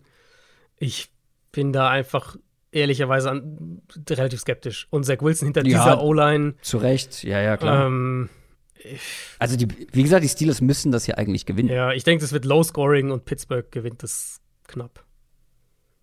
Die Browns hätten das gegen die Jets aber auch eigentlich gewinnen müssen. Das ist richtig, ja. Sie haben es ja eigentlich auch gewonnen. ja, gut, so. Äh, am Ende haben sie nicht gewonnen. Das ist korrekt, ja. Ähm, machen wir weiter mit einem Spiel auf, ja, soll nicht despektierlich klingen, aber auf einem höheren Niveau. Baltimore Ravens, die spielen gegen die Buffalo Bills. Das ist auch potenziell das spannendste Spiel im frühen Slot. Die Bills mhm. haben knapp gegen die Dolphins verloren, stehen 2 und 1. Die Ravens haben gegen die Patriots gewonnen, stehen auch 2 und 1. Beide haben ihre einzige Niederlage gegen die Dolphins kassiert ich glaube, und ich habe es jetzt ja schon mehrfach angedeutet, die Bills-Niederlage darf man einfach nicht zu hoch hängen. Weil es ist unfassbar heiß gewesen. Das, können, das kennen die nicht. Ähm, also, da sind zig Leute auch noch während des Spiels ausgefallen. Ähm, Gerade Offensive Line mussten einige runter. Dadurch gab es viel Druck auf Josh Allen. Der hatte auch selber nicht sein bestes Spiel. Da sollte jetzt der ein oder andere zurückkommen. Und wenn wir mal bei der Offense bleiben, ich erwarte schon, dass man hier in klimatischen Gefilden, die man eher gewohnt ist, gegen eine Ravens Defense, die nicht besonders dominant wirkt, dass man hier dann doch wieder ein bisschen mehr von der alten Bills Offense zu sehen bekommt. Ich würde auch davon ausgehen, ja. Ähm, zumal, also, wenn wir jetzt wirklich auf die Bills Offense nur gucken, die Bills Offense haben wir, hat ja den Ball bewegt gegen Miami. So war es ja nicht. Ja, ja. Ich fand, das hat ja bei, bei Miami vorhin schon gesagt, ich fand, die Dolphins, für die Dolphins hat es gut funktioniert, gelegentlich diesen aggressiven Blitz einzubauen. Ähm, dann wirst du halt mal geschlagen, mal kriegst du ein defensives Big Play und dann aber eben auch mit dem Foreman Rush enge Coverage zu spielen. Und wie gesagt, das hat Miami, finde ich, in der zweiten Hälfte sehr gut gemacht, sodass Allen super viel Klein-Klein spielen musste, viele Checkdowns, viele Pässe zu den Backs und die Gefahr, ähm, dass so ein Drive dann irgendwann in einem Punt oder, oder einem Field Goal endet, ist einfach, selbst für so eine Offense wie der Bills, ist sie einfach größer. Wenn du halt, keine Ahnung, über 15 Plays in Anführungszeichen perfekt sein musst oder halt keinen Fehler haben darfst, ist einfach die, die, der Spielraum für Fehler ist einfach viel, viel, viel, viel kleiner. Ähm, die in der Theorie würde ich sagen, die Ravens haben die Ravens sind eigentlich für einen vergleichbaren Ansatz ganz gut gerüstet. Die haben eine gute Defensive Line, die haben nach wie vor ein ausgeprägtes Blitz-Package, die haben die Cornerbacks, um auch zu sagen, ey, wir, wir gehen, wir spielen enge Coverage, wir rushen aber nur vier und wir spielen so ein bisschen abwartender ähm, und gucken mal, ob wir es vielleicht auch so ein bisschen Low-Scoring machen können. Und dann, so wie es Miami ja letztes Jahr auch gemacht hat, bauen wir darauf, dass wir offensiv die zwei, drei Big Plays kriegen, mit denen wir es gewinnen können. Und die kann mhm. Lamar Jackson auf jeden Fall liefern. Aber so wie die Ravens Defense sich bisher präsentiert, mh, mm, tue ich mich auch schwer damit, das zu glauben. Ja. Das ist ein bisschen enttäuschend bisher. Ja. Enttäuschend war natürlich auch die Bills Defense ähm, im letzten Spiel. Aber ich glaube, fünf Starter haben da gefehlt. Ähm, das ist schon, das ist schon ein bisschen viel verlangt, vor allem wenn die zwei Safeties, die einfach sehr, sehr wichtig sind für die Bills mit, mit Micah Hyde und Jordan Poyer. Ähm, ja, die waren raus und äh, Micah Hyde ist auf IR. Jordan Poyer könnte zurückkommen. Mhm. Aber wenn man sich jetzt die Defense anschaut im Vergleich zu vor der Saison, du hast auf, auf Cornerback hast du nur noch Kair Elam eigentlich, der übrig geblieben ist, weil äh, Tredavious White und der Rookie Benford sind beide auf IR mittlerweile. Auf Safety haben dann irgendwie zwei Sechstrunden-Picks gespielt. In der Interior Defensive Line sind einige ausgefallen. Mhm. Da muss man schauen, wer wieder fit wird. Also, das ist schon, das ist schon personell einfach ein enormes Downgrade bei den, mhm. bei den Bills. Und diese Ravens Offense, die jetzt kommt, also ja, Lamar Jackson hat diese Offense im Rucksack, aber das macht es ja nicht weniger schwierig zu verteidigen, äh, wenn Lamar Jackson einfach richtig gut spielt und durch die Luft und am Boden mhm. Schaden anrichten kann. Ähm, also auch die sollten ja sehr gut den Ball bewegen können. Das könnte ein punktreiches Spiel werden. Ja, ich bin wirklich, ich bin gespannt darauf, die, die Bills Defense ist ein zweites Spiel in Folge gegen so eine Offense zu sehen, deren Markenzeichen bisher die Big Plays sind in dieser Saison. Ähm, ich meine, ich will das nicht zu hoch pushen. Ich glaube jetzt nicht, dass Buffalos Saison mit einem Safety steht oder fällt. In dem, also Michael Hyde eben in dem Fall, der ja nicht mehr zurückkommen wird mit, mit seiner Nackenverletzung in dieser Saison. Trotzdem sage ich auch, ähm, eine der Qualitäten dieser Defense über die letzten Jahre war, dass, dass die Dinge, über die wir auch dieses Jahr schon bei mehreren Teams wie Cleveland, wie Baltimore, ähm, wie Green Bay ganz am Anfang gesprochen haben, diese Coverage Busts und natürlich auch dann generell das Verteidigen von Big Plays, dass diese Sachen Buffalo einfach so nicht passiert sind. Und, oder sagen wir, mhm. signifikant seltener passiert sind als beim Rest der Liga. Ja. Buffalo ist eine klare Zone-Defense, die davon lebt, eben dass alle Rädchen super ineinander greifen, dass, dass, sie, dass die Kommunikation auf einem hohen Level funktioniert. Und das haben wir dann halt auch gesehen, dass sie selbst ohne Tredavious White ihr Nummer 1 Corner auf einem sehr hohen Level klappt. Ähm, wenn jetzt einer der Safeties fehlt, wenn die Cornerback-Qualität noch mal weiter runtergeht, dann bist klar, dann zum einen irgendwo entstehen dann Lücken und man ist noch mehr abhängig vom Foreman Rush, der gut sein sollte, wenn sie da alle Leute haben. Ähm, aber ich bin sehr drauf gespannt, ob es dann nochmal so ein Spiel wird, wo sie dann diese ein, zwei Big Plays doch kassieren.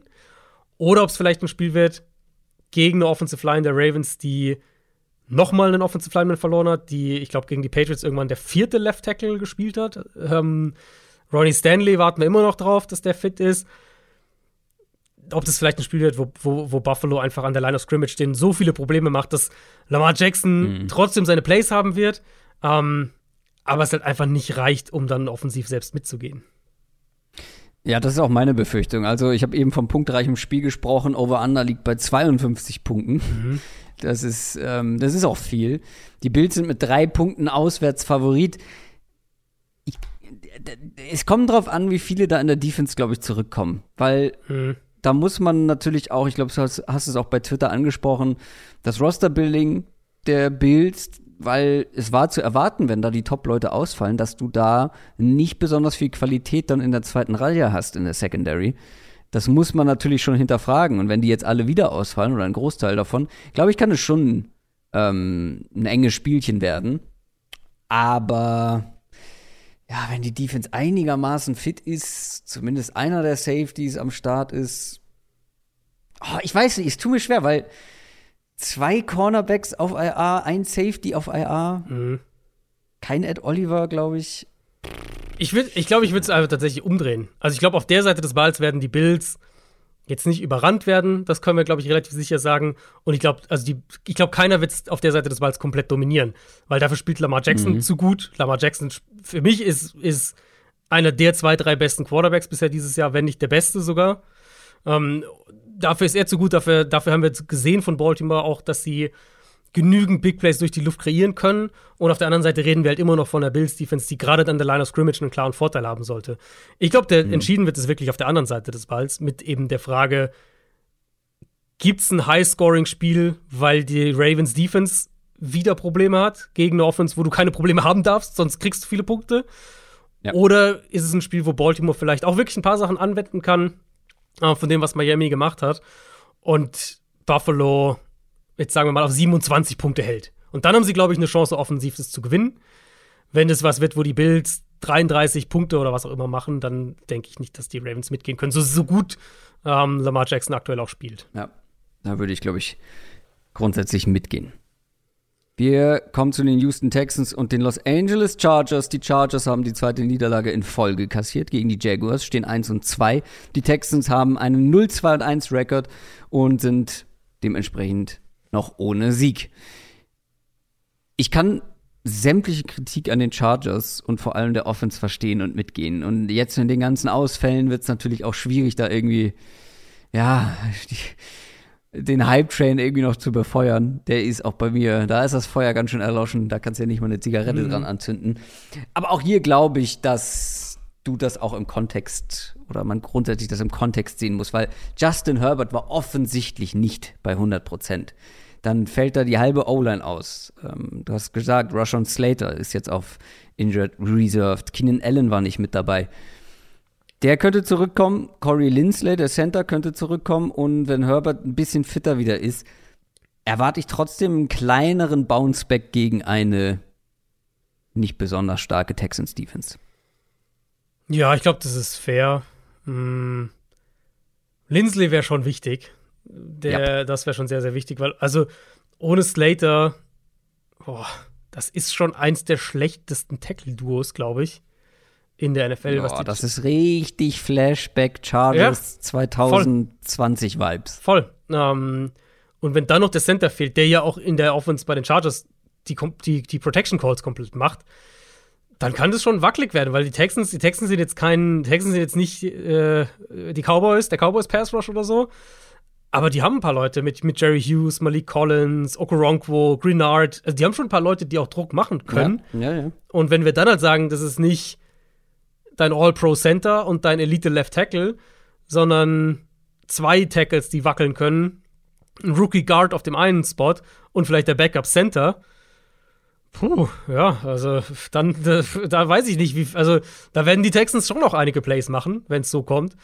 Und dann muss man ja sagen, die, den Chargers fehlt ja nicht nur die, die, die Explosivität im Passspiel, die, die fehlt ja auch im Run-Game, wo sie auch super langsam wirken und, und mit den Ausfällen ähm, könnte ich mir halt vorstellen, oder sehe ich die Gefahr, so wie wir den, diesen Coaching-Staff bisher kennengelernt haben, sehe ich die Gefahr, dass sie noch ein bisschen passiver werden offensiv, mhm. um halt ihre Offensive Line zu, zu, zu schützen.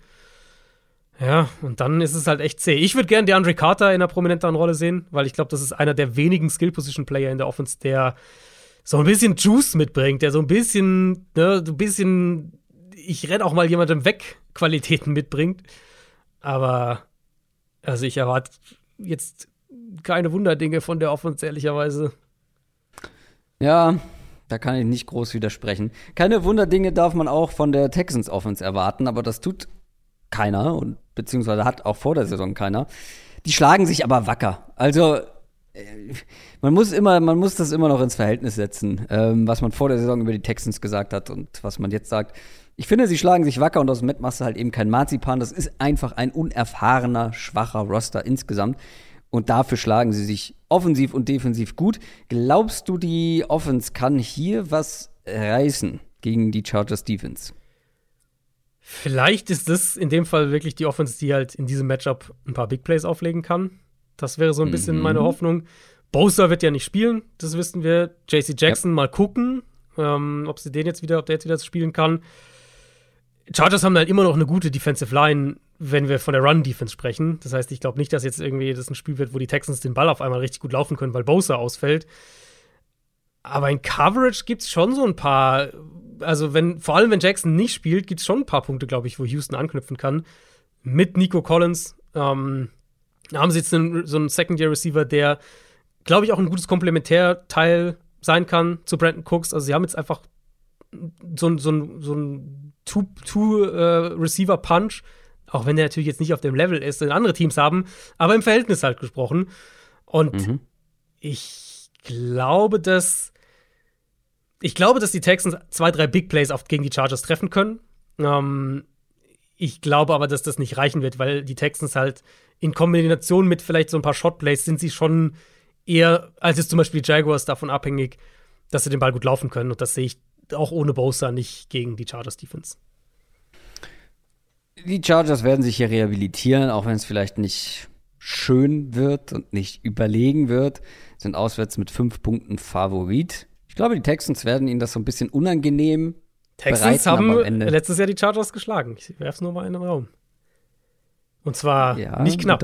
Nicht knapp war das letztes Jahr. Mhm. Aber wenn wir danach gehen, dann dürften die Rams nie gegen die 49ers gewinnen. Dazu kommen wir gleich noch. Ähm, aber du wirst auch mit den Chargers gehen, nehme ich an. Ich denke, dass die Chargers das schon gewinnen, ja. Ähm, und ich, worauf ich halt wirklich achten werde in dem Spiel, ist zu gucken, wie die Chargers offensiv das angehen ohne ihren Left Tackle. Ja. Die Carolina Panthers spielen gegen die Arizona Cardinals und damit sind wir im späten Sonntagsslot angekommen. Beide stehen 1 und 2. Die Panthers haben ihren ersten Sieg geholt gegen die Saints. Und dafür haben sie nur 12 First Downs gebraucht. Toll. Ähm, die Defense hat jetzt mal gezeigt, was sie kann, was wir ja auch letztes Jahr schon gesehen haben. Haben sehr aggressiv gespielt. Fast die Hälfte der Dropbacks ähm, von James Winston haben sie geblitzt. Und diese aggressive Defense trifft jetzt auf eine in meinen Augen komplett verunsicherte Offense. Also mein Wort, was ich notiert habe, ist unkoordiniert. Und wenn wir davon sprechen, dass es Offensive Coordinator ja ursprünglich heißt, der das Ganze koordinieren soll, dann klappt da irgendwas nicht. Es passt generell, finde ich, wenig zusammen. AJ Green könnte jetzt auch noch ausfallen. Ähm, Kyler Murray hatte nicht sein bestes Spiel, der ja vorher sonst immer noch, ja, äh, da die, die Fahne aufrecht gehalten hat. Ich glaube, das Sprichwort gibt's so nicht, aber ihr wisst, was ich meine. Das könnte gegen diese Panthers Defense, wenn die die Form ja, mitnehmen kann aus dem letzten Spiel, ein unangenehmes Matchup werden. Absolut. Ich habe mir ein anderes Wort aufgeschrieben für die Cardinals Offense, langweilig. Und der langweilig. Naja, langweilig langweilig finde ich es nicht, wenn ein Quarterback 80 Yards scrambled. Ja, gut, das sind halt einzelne Plays, ja, fair. Ja, ja, Ähm, ich weiß, was du meinst. Aber sie sollte, also so, das, was wir von der Cardinals Offense sehen, das sollte mit den Spielern, die sie haben, einfach nicht der Fall sein, auch ohne die Andre Hopkins. Weil vor allem im Passspiel ist es einfach so eindimensional. Problem in der Red Zone. Run Game ist teilweise ganz gut, aber auch das bleibt für mich eher so ein bisschen Stückwerk und, und dann halt irgendwie darauf hoffen, dass die individuelle Qualität von Murray und Brown und Ertz, dass es gut genug ist. Äh, Und deswegen glaube ich auch, dass die Panthers Defense hier Arizona Probleme bereiten wird. Mit dem Pass Rush vielleicht. Ja. Ähm, Arizonas Offensive Line spielt eigentlich gar nicht so schlecht. Also mal gucken, ob die Panthers da so richtigen Zugriff kriegen. Aber vor allem dann mit dem Pass Rush in Kombination damit, dass Carolina wahrscheinlich nicht die größten Schwierigkeiten damit haben wird, Arizonas Passkonzepte zu verteidigen. Und dann kommst du halt schnell wieder in die Situation, dass Murray den Ball halten muss, Plays selbst machen muss, ähm, dass alles kurz ist, Spielraum für Fehler klein wird.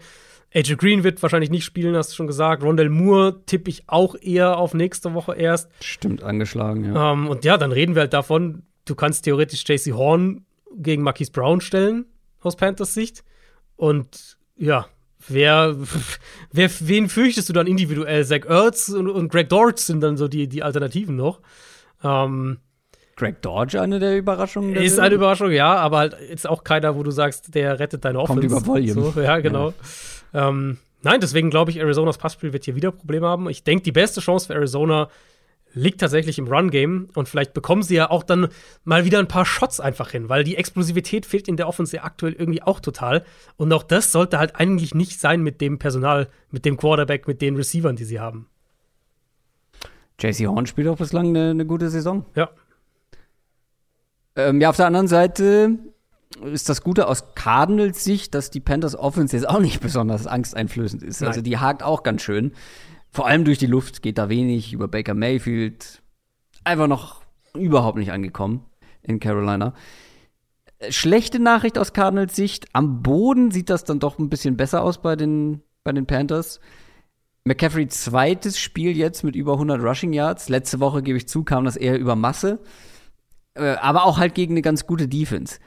Jetzt trifft man auf die Cardinals. Gibt es die dritte 100 Yards Woche in Folge? Und wenn ja, könnte das sogar für die Panthers, auch wenn wenig aus dem Passspiel kommt, am Ende sogar genug sein, um hier vielleicht sogar einen Sieg zu, zu erlaufen? Und Cardinals haben ähm, Richard Lawrence vorübergehend zumindest verloren, ihr Nose Tackle, der ein sehr wichtiger Spieler in der Run-Defense ist. Mhm. Äh, ich glaube, das Thema ist für die Panthers Offense, dass Defenses Baker Mayfield blitzen ohne Ende. Baker Mayfield mhm. bisher dieses Jahr in, in dieser Saison bei fast 41 Prozent von seinen Dropbacks geblitzt. Das ist klar der Höchstwert in der NFL. Und es liegt halt daran, dass, er, dass es total furchtbar aussieht gegen den Blitz und dass die Panthers keine Antworten haben. Und jetzt kommt halt eine der Blitzing Defenses. Also man kann über die Cardinals Defense sagen, was man will, aber sie sind sich treu geblieben, was das Blitzing angeht. Ähm, ja, wenn Arizona da defensiv keinen Zugriff bekommt, dann weiß ich auch nicht, gegen wen das sonst klappen soll. Weil wirklich, das gefühlt das Einzige, was bei den Panthers klappt, sind ein paar, eine Handvoll guter Runs und vielleicht ein Big Play durch die Luft pro Spiel, so ungefähr. Und deswegen, ich, also ich gehe davon aus, so wie ich Vance Joseph kenne, dass die Cardinals Mayfield bei mehr oder weniger jedem zweiten Dropback blitzen werden.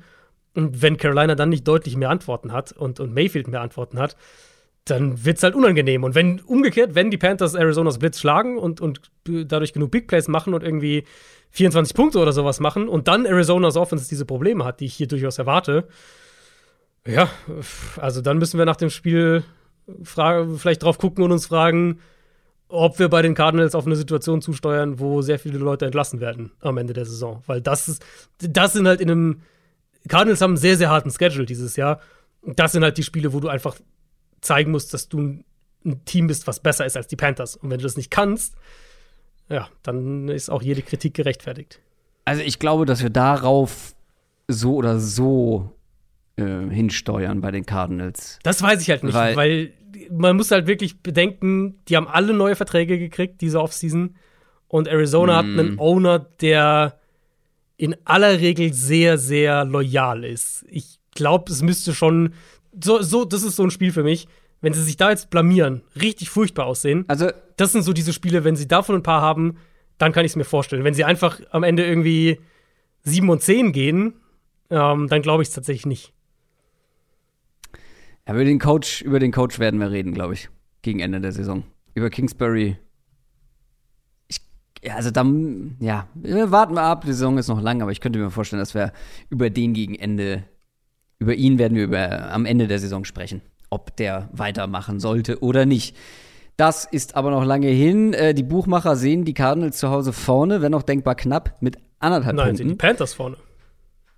Warum habe ich mir denn die Cardinals aufgeschrieben? Du hast äh, einfach das Heimspiel verwechselt. Die Panthers sind zu Hause vorne. Äh, du hast vollkommen recht. Weißt du warum? Weil da steht CAR, C-A-R 1,5 Punkte. Und das könnte man ja auch auf die Cardinals anwenden. Das richtig, ja. Ja, aber es ist Carolina gemeint. Ja. Es ist natürlich aber auch denkbar verwirrend. Aber es ist, das ist Ähm, tatsächlich, glaube ich, einfach, das ist halt der Heimvorteil. Ja. Und eigentlich sehen die Buchmacher die beiden Teams. also die Cardinals müssen hier Favorit sein. Also sollten sie, aber sie, also es ist halt auch Also- nicht gerechtfertigt von dem, was sie bisher gezeigt haben. Vor allem offensiv. Ja, stimmt, aber, aber die Panthers, also dass die Panthers hier favorisiert sind, Ja. sind mit dieser Offensleistung, boah, das ist ein schlechtes Zeichen für die Cardinals. Absolut. Green Bay Packers spielen gegen die New England Patriots.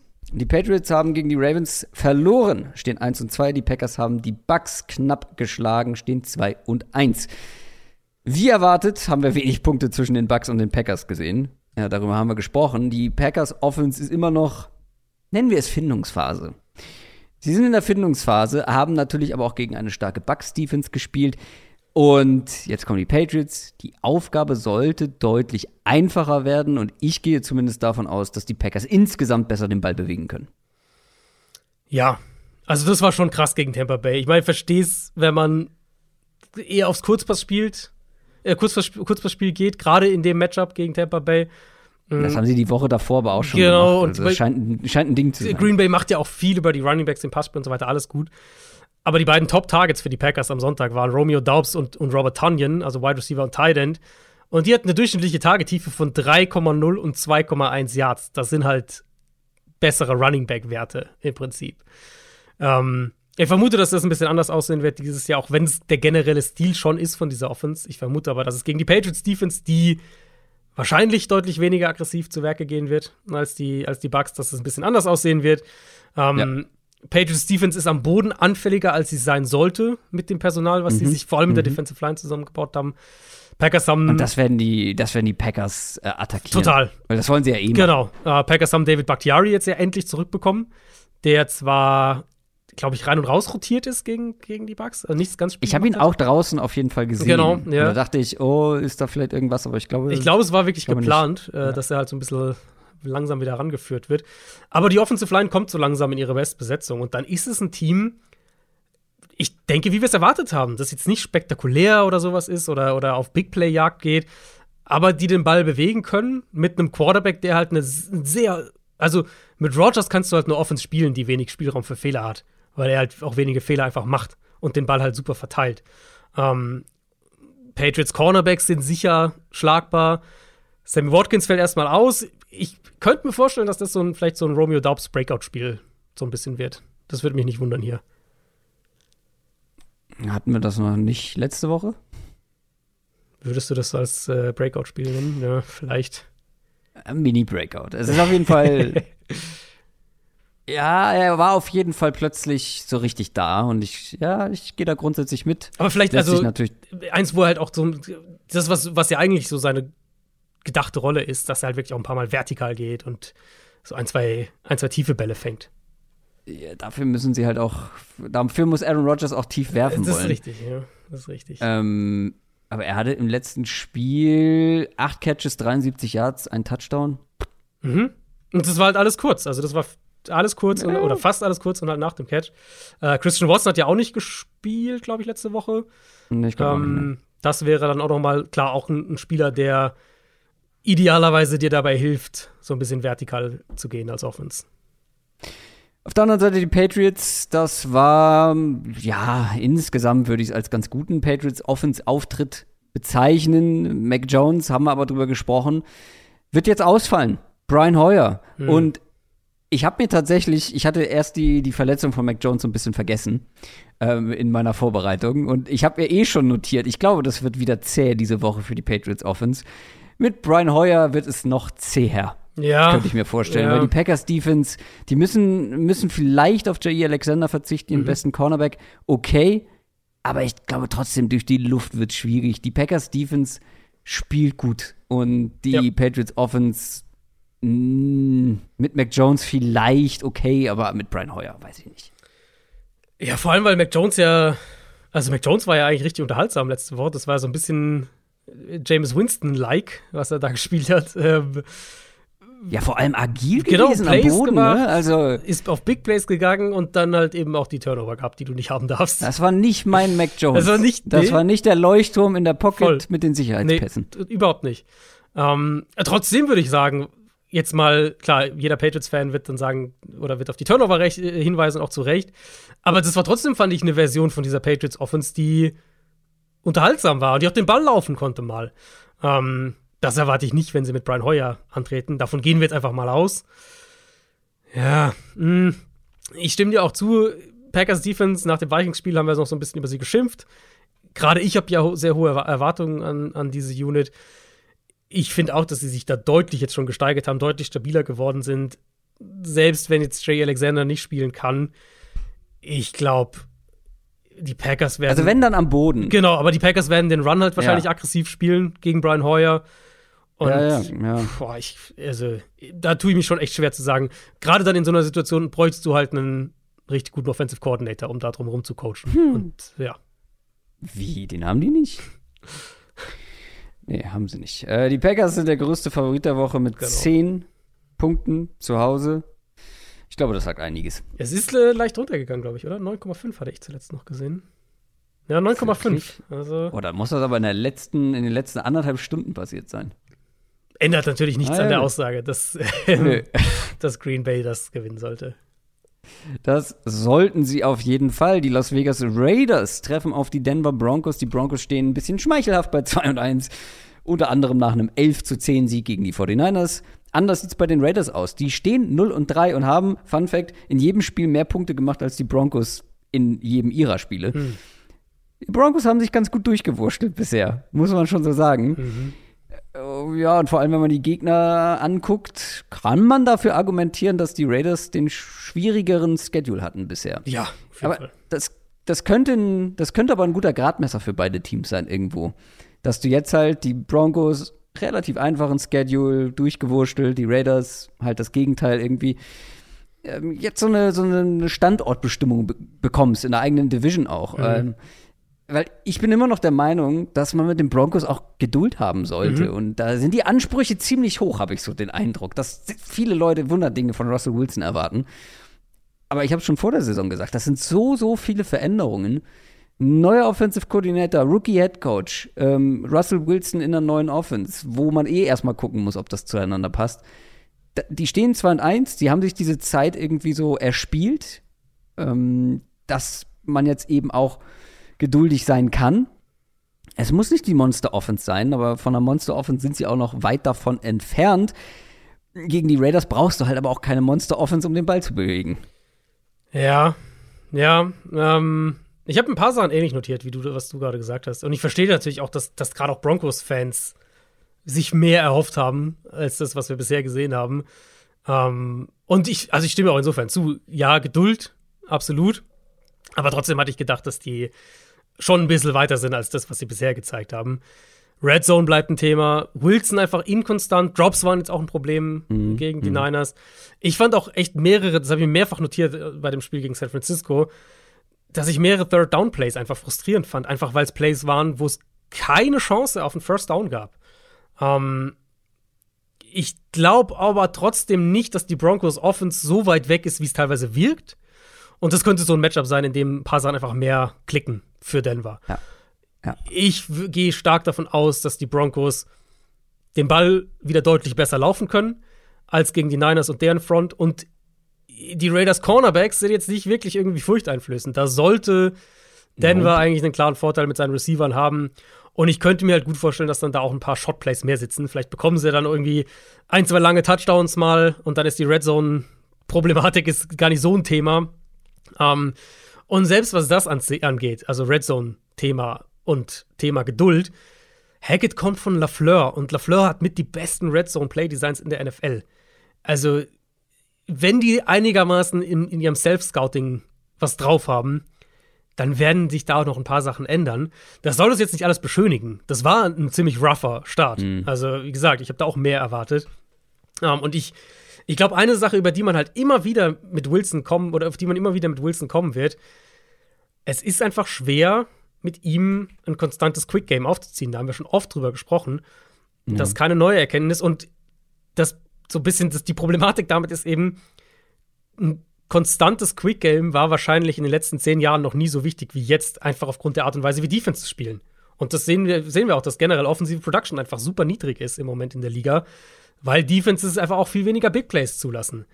Ähm, trotzdem, was den Season Outlook angeht, bleibe ich bei Denver relativ optimistisch, vorsichtig optimistisch vielleicht und gegen eine Raiders Defense, die abgesehen von Max Crosby in der Front ziemlich überschaubar ist, die gerade mit der Titans Offense überhaupt nicht klargekommen ist. Ich, ich, ich, ich kann mir gut vorstellen, dass Denvers Offense hier ein gutes Stück weit besser aussieht. Ja, gehe ich mit. Sieht die Raiders Offense denn gut aus? Ähm, weil was machen wir mit der? Also Derek Carr weiterhin inkonstant irgendwo. Josh McDaniels fällt auch nicht so richtig was ein, mhm. um das, das zu lösen. Die Broncos Defense ist aber keine Laufkundschaft und das ist maßlos untertrieben, würde ich behaupten. Also die schaffen es ja. immerhin, alle Gegner unter 20 ja. Punkte zu halten, damit man halt diese Spiele auch gewinnt, obwohl es mit der Offense nicht so gut läuft. Also die Raiders Offense kann auch hier wieder Probleme bekommen und mhm. äh, natürlich muss man da auch wieder auf die Line schauen, aber auch auf Derek Carr individuell. Für mich, also die, die Broncos hatten halt eine, eine miese erste Halbzeit, also in Woche 1 gegen Seattle, aber seit dieser Halbzeit ist das für mich eine der zwei, drei besten Defenses in der Liga. Ja. Klar, Gegner waren jetzt auch nicht super gefährlich, ja, fairerweise. Das muss man, das stimmt, ähm, ja. Die Raiders Offense ist halt für mich nur Stückwerk. Das ist mein Eindruck bisher. Man sieht teilweise die individuelle Klasse, teilweise hat Derek Carr mal eine gute Phase und so, aber sie sind halt weit, weit davon weg, dieses Team zu sein, wo man sagt, die, die sind, klar, die haben ihre Schwachstellen, aber die können, ja, hier, Devante Adams dominiert jede Woche, Darren Waller dominiert, Hunter Renfro ist einer der besten Slot-Receiver und so. Renfro ist gerade eh verletzt, mal gucken, ob der spielen kann. Waller, finde ich, taucht oft ab. Und Adams ist halt bei weitem nicht der Faktor, den man sich erhofft hat bisher. Das war in Woche 1, ja. Aber danach halt nicht wirklich. Und Adams ist jetzt auch kein Receiver, der mit einem Play ein Spiel auf den Kopf stellt. Tyreek Hill, der das halt kann. Adams hat andere Qualitäten. Seine Qualität ist es, dass man die ganze Offense ein Stück weit um ihn herum aufbaut und, und daran ausrichten kann, dass er halt der dominante Alpha-Receiver ist. Und bisher habe ich nicht den Eindruck, dass die Raiders das sonderlich gut hinbekommen. Der einzige Spieler, bei dem man vielleicht sagen kann, dass er Räume und Gelegenheiten bekommt und nutzt, ist Mac Hollins in der Offense. Hm. Und das war es ja. aber halt auch irgendwie. Denver's Defense richtig, richtig gut. Ähm, obwohl Justin Simmons fehlt. der kommt ja irgendwann auch noch zurück. Ich glaube, der Pass Rush für Denver gegen diese Raiders O-Line ist ein riesiges Mismatch. Und die Broncos bisher sind auch echt überraschend blitzlastig, spielen relativ viel Man-Coverage. Ich glaube, in dem Spiel müssen sie das gar nicht sein, weil zumindest der bisherige Takeaway ist, dass die Raiders, ähm, dass die Raiders Line sowieso wackelt ähm, und dass die Offense auch Probleme damit hat, lange Drives hinzulegen. Also ich glaube, Denver ja. kann da sogar ein bisschen so das Aggressivitätsmeter runterfahren und das trotzdem defensiv sehr, sehr gut gestalten hier. Die Raiders sind zu Hause mit zweieinhalb Punkten Favorit. Sehe ich nicht wirklich. Ja, also, ja ist ein bisschen ich glaube, da spielt das rein, was du halt auch gesagt hast, dass Denver halt nicht gut aussieht und zwar nicht gut aussieht gegen Teams, die nicht gut sind. Ja. Also, das, ja. also mit Wohlwollen würde ich es als 50-50 Spiel bezeichnen. 50-50 mhm, würde ich mitgehen. Ich glaube aber, dass die Broncos das insgesamt bessere Team sind und trotzdem sehe ich auch ein Szenario, wo die Raiders hier am Ende als Sieger dastehen, aber mein, mein, ja, mein, mein Kopf sagt mir eher mhm. Broncos. Mhm. Wir sind beim Sunday Night Game. Wir sind auch schon wieder lange drin. Sunday Night Game Tampa Bay Buccaneers gegen Kansas City Chiefs. Das ist doch mal schön. Das ist doch mal schön. Beide 2 und 1, beide frisch aus einer Niederlage. Mahomes gegen Brady, das Rematch vom Super Bowl 2020. Auf dem Papier ein Kracher. Aber beide mit zu ihren Problemchen. Die Bucks vor allem Verletzungen. Also, mhm. Das ist schon, das ist schon krass, mit wie vielen Verletzungen die dann vor allem in der Offense hantieren müssen. Bei den Chiefs, ja, offensive Ladehemmung, nenne ich es mal, zusammengefasst. Zumindest letzte Woche gegen die Colts. Ich bin sehr gespannt, wie die Chiefs hier offensiv zurückkommen. Also, ähm, äh, man ist jetzt gegen einen Gegner baden gegangen, wo wir das niemals so erwartet hätten, die sich ein bisschen angepasst haben. Und in meinen Augen darf es einfach nicht sein, dass man diese Offense so leicht aushebeln kann. Und die Bucks sind jetzt auch nicht unbedingt die, die Defense, die so spielt, wie man sich das eigentlich oder wie man das eigentlich gegen die Chiefs jetzt mittlerweile macht, wie wir es ja immer ansprechen. zwei tiefe Safeties, viel Geduld. Mhm. Ne? Die Bucks sind in der Regel alles andere als geduldig. Hm. Aber sie haben ja äh, die Qualität, um auch wieder unangenehm werden zu können. Ja, total. Ähm, ich fand bei der Chiefs Offense auffällig, dass Mahomes teilweise echt zögerlich gewirkt hat gegen die Colts. Und ich habe es bei den Colts vorhin gesagt, ich finde, da, da darf man auch Gus Bradley auch gerne nochmal loben, weil er hat sich so ein bisschen angepasst, er hat ein bisschen anders gespielt. Und Kansas City hat- hatte Probleme damit. Ich fand, dass Mahomes mehrfach sichtbar gezögert hat, dass er selbst auch dann häufig keinen offenen Receiver hatte oder dass er, wenn er schnell durch die Pocket navigiert, sich Zeit verschafft, trotzdem noch ein enges Fenster treffen musste, solche Sachen. Ähm, das heißt, Wide Receiver ist für mich ein bisschen ein Thema bei Kansas City. Juju ist okay, aber ich finde, da merkt man schon die qualitativen Probleme aktuell auch. Sky Moore ist noch kein Faktor, wo man sich vielleicht erhofft hat. Marcus Valdes Scantling ist relativ, ja, unsichtbar. Wurde einmal, hat, hat Mahomes ihn verfehlt. Das wäre vielleicht ein langer Big Play gewesen. Aber es ist jetzt auch noch nicht so der prägende Faktor. Und die Offensive Line ist einfach nicht so stark wie, wie gedacht bisher. Und ich glaube, beides kann hier ein Problem werden, weil Tampa Bay ist stark an der Line of Scrimmage. Da finde ich, wird auch die Tiefe jetzt immer besser. Logan Hall macht jetzt mal ein gutes Spiel. Ähm, Joe Tryon Schroinka fängt an, Plays zu machen. Sie haben ihre, ihre Säulen ähm, mit Vita Vea und Shaq Barrett. Also ich denke, da können sie Kansas City mehr Probleme bereiten, als ich das vielleicht vor drei Wochen noch gedacht hätte. Und klar, die Bucks sind ein Team, das einerseits viel blitzt, aber die sind auch variabel. Also sie viel, spielen viel Zone Coverage dieses Jahr, ähm, zeigen auch wirklich diese, diese Too-High-Looks viel oder generell Middle of the Field Open Coverages. Ich glaube, das könnte unangenehm werden für die Chiefs Offense und vielleicht ein Spiel, wo wir danach noch mal so ein bisschen über, über Kansas Citys Wide Receiver Gruppe reden müssen. Nach Woche 1 habe ich sehr viel Kritik für, äh, bekommen. Jetzt nicht von dir unbedingt, aber im World Wide Web. Die Bugs, äh, ich habe es eben angesprochen, da fehlt es an Qualität, wohin man schaut, aber da werden auch Leute zurückkommen. Ja. Mike Evans nach seiner Sperre, Julio Jones und Chris Godwin sind beide, glaube ich, noch offen. War zumindest mein also bei letzter Stand. Jones war es, klang das so, dass wenn, dass er, das ist eine Chance, war ja knapp er schon hätte zum spielen letzten können Spiel. vielleicht, genau, aber es Ja, gab halt genau, eine Chance, dass es genau. dann wieder, äh, dass, es, dass er sich dann da an der gleichen Stelle nochmal verletzt. Deswegen Mhm. haben sie ihn rausgehalten. Aber, also Evans ist klar, Jones hat wohl eine reelle Chance. Godwin weiß ich noch gar nicht. Und Donovan Smith, der Left Tackle, Ja. kann vielleicht spielen. Also ich glaube, der ist so ein bisschen 50-50 aktuell noch.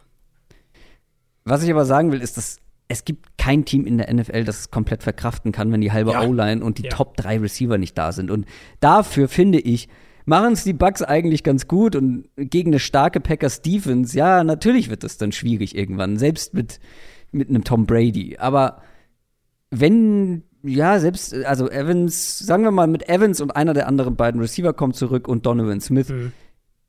dann kannst du die Chiefs, dann kannst du den Chiefs wehtun. Ja.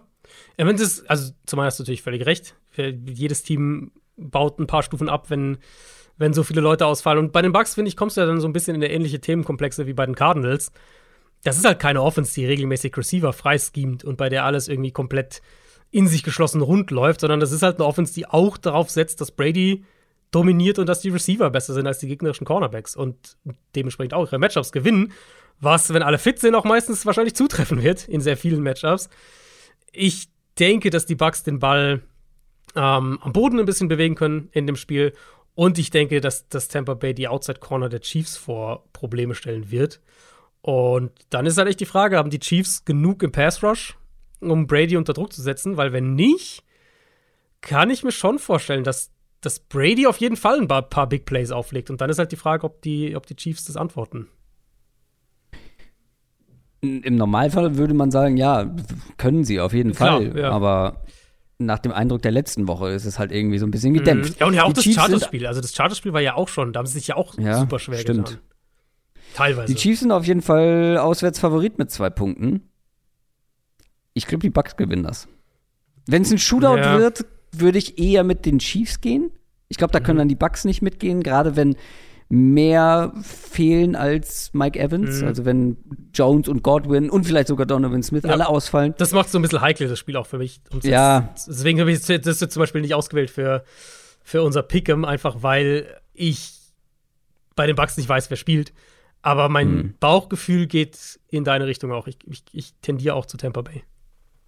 Ja, wenn die Chiefs Probleme bekommen offensiv, dann werden die Bucks das defensiv, glaube ich, dominieren. Und dann, mhm.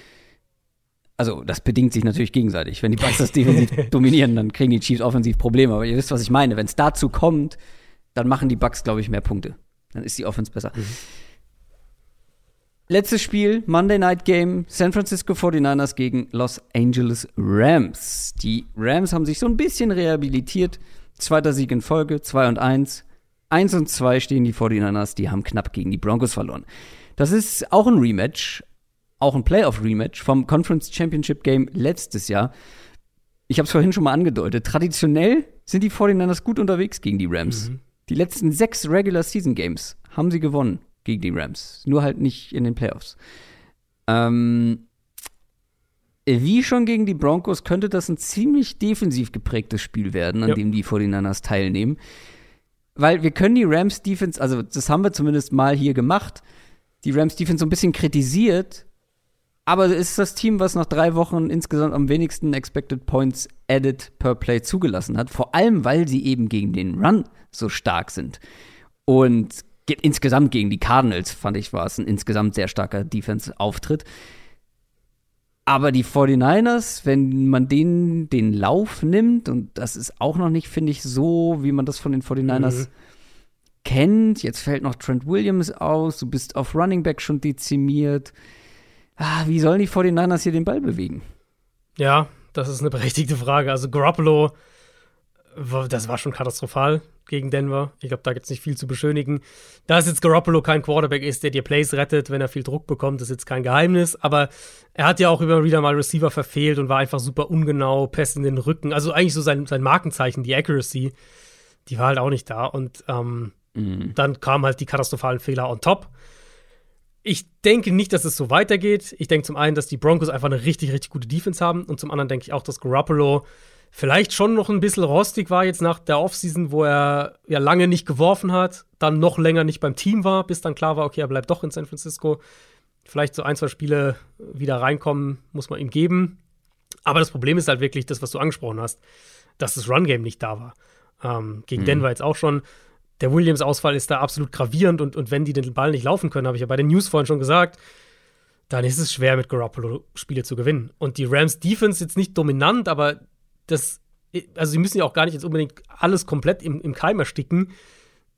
Wenn die Frage halt ist, ob sie gegen diese Version der Niners Offensive Line den Run gestoppt bekommen, sodass sie bei Third Down auf Garoppolo Jagd machen können, ja, da tendiere ich schon dazu zu sagen, dass sie das können. Ja, also ich kann mir kein anderes Szenario vorstellen.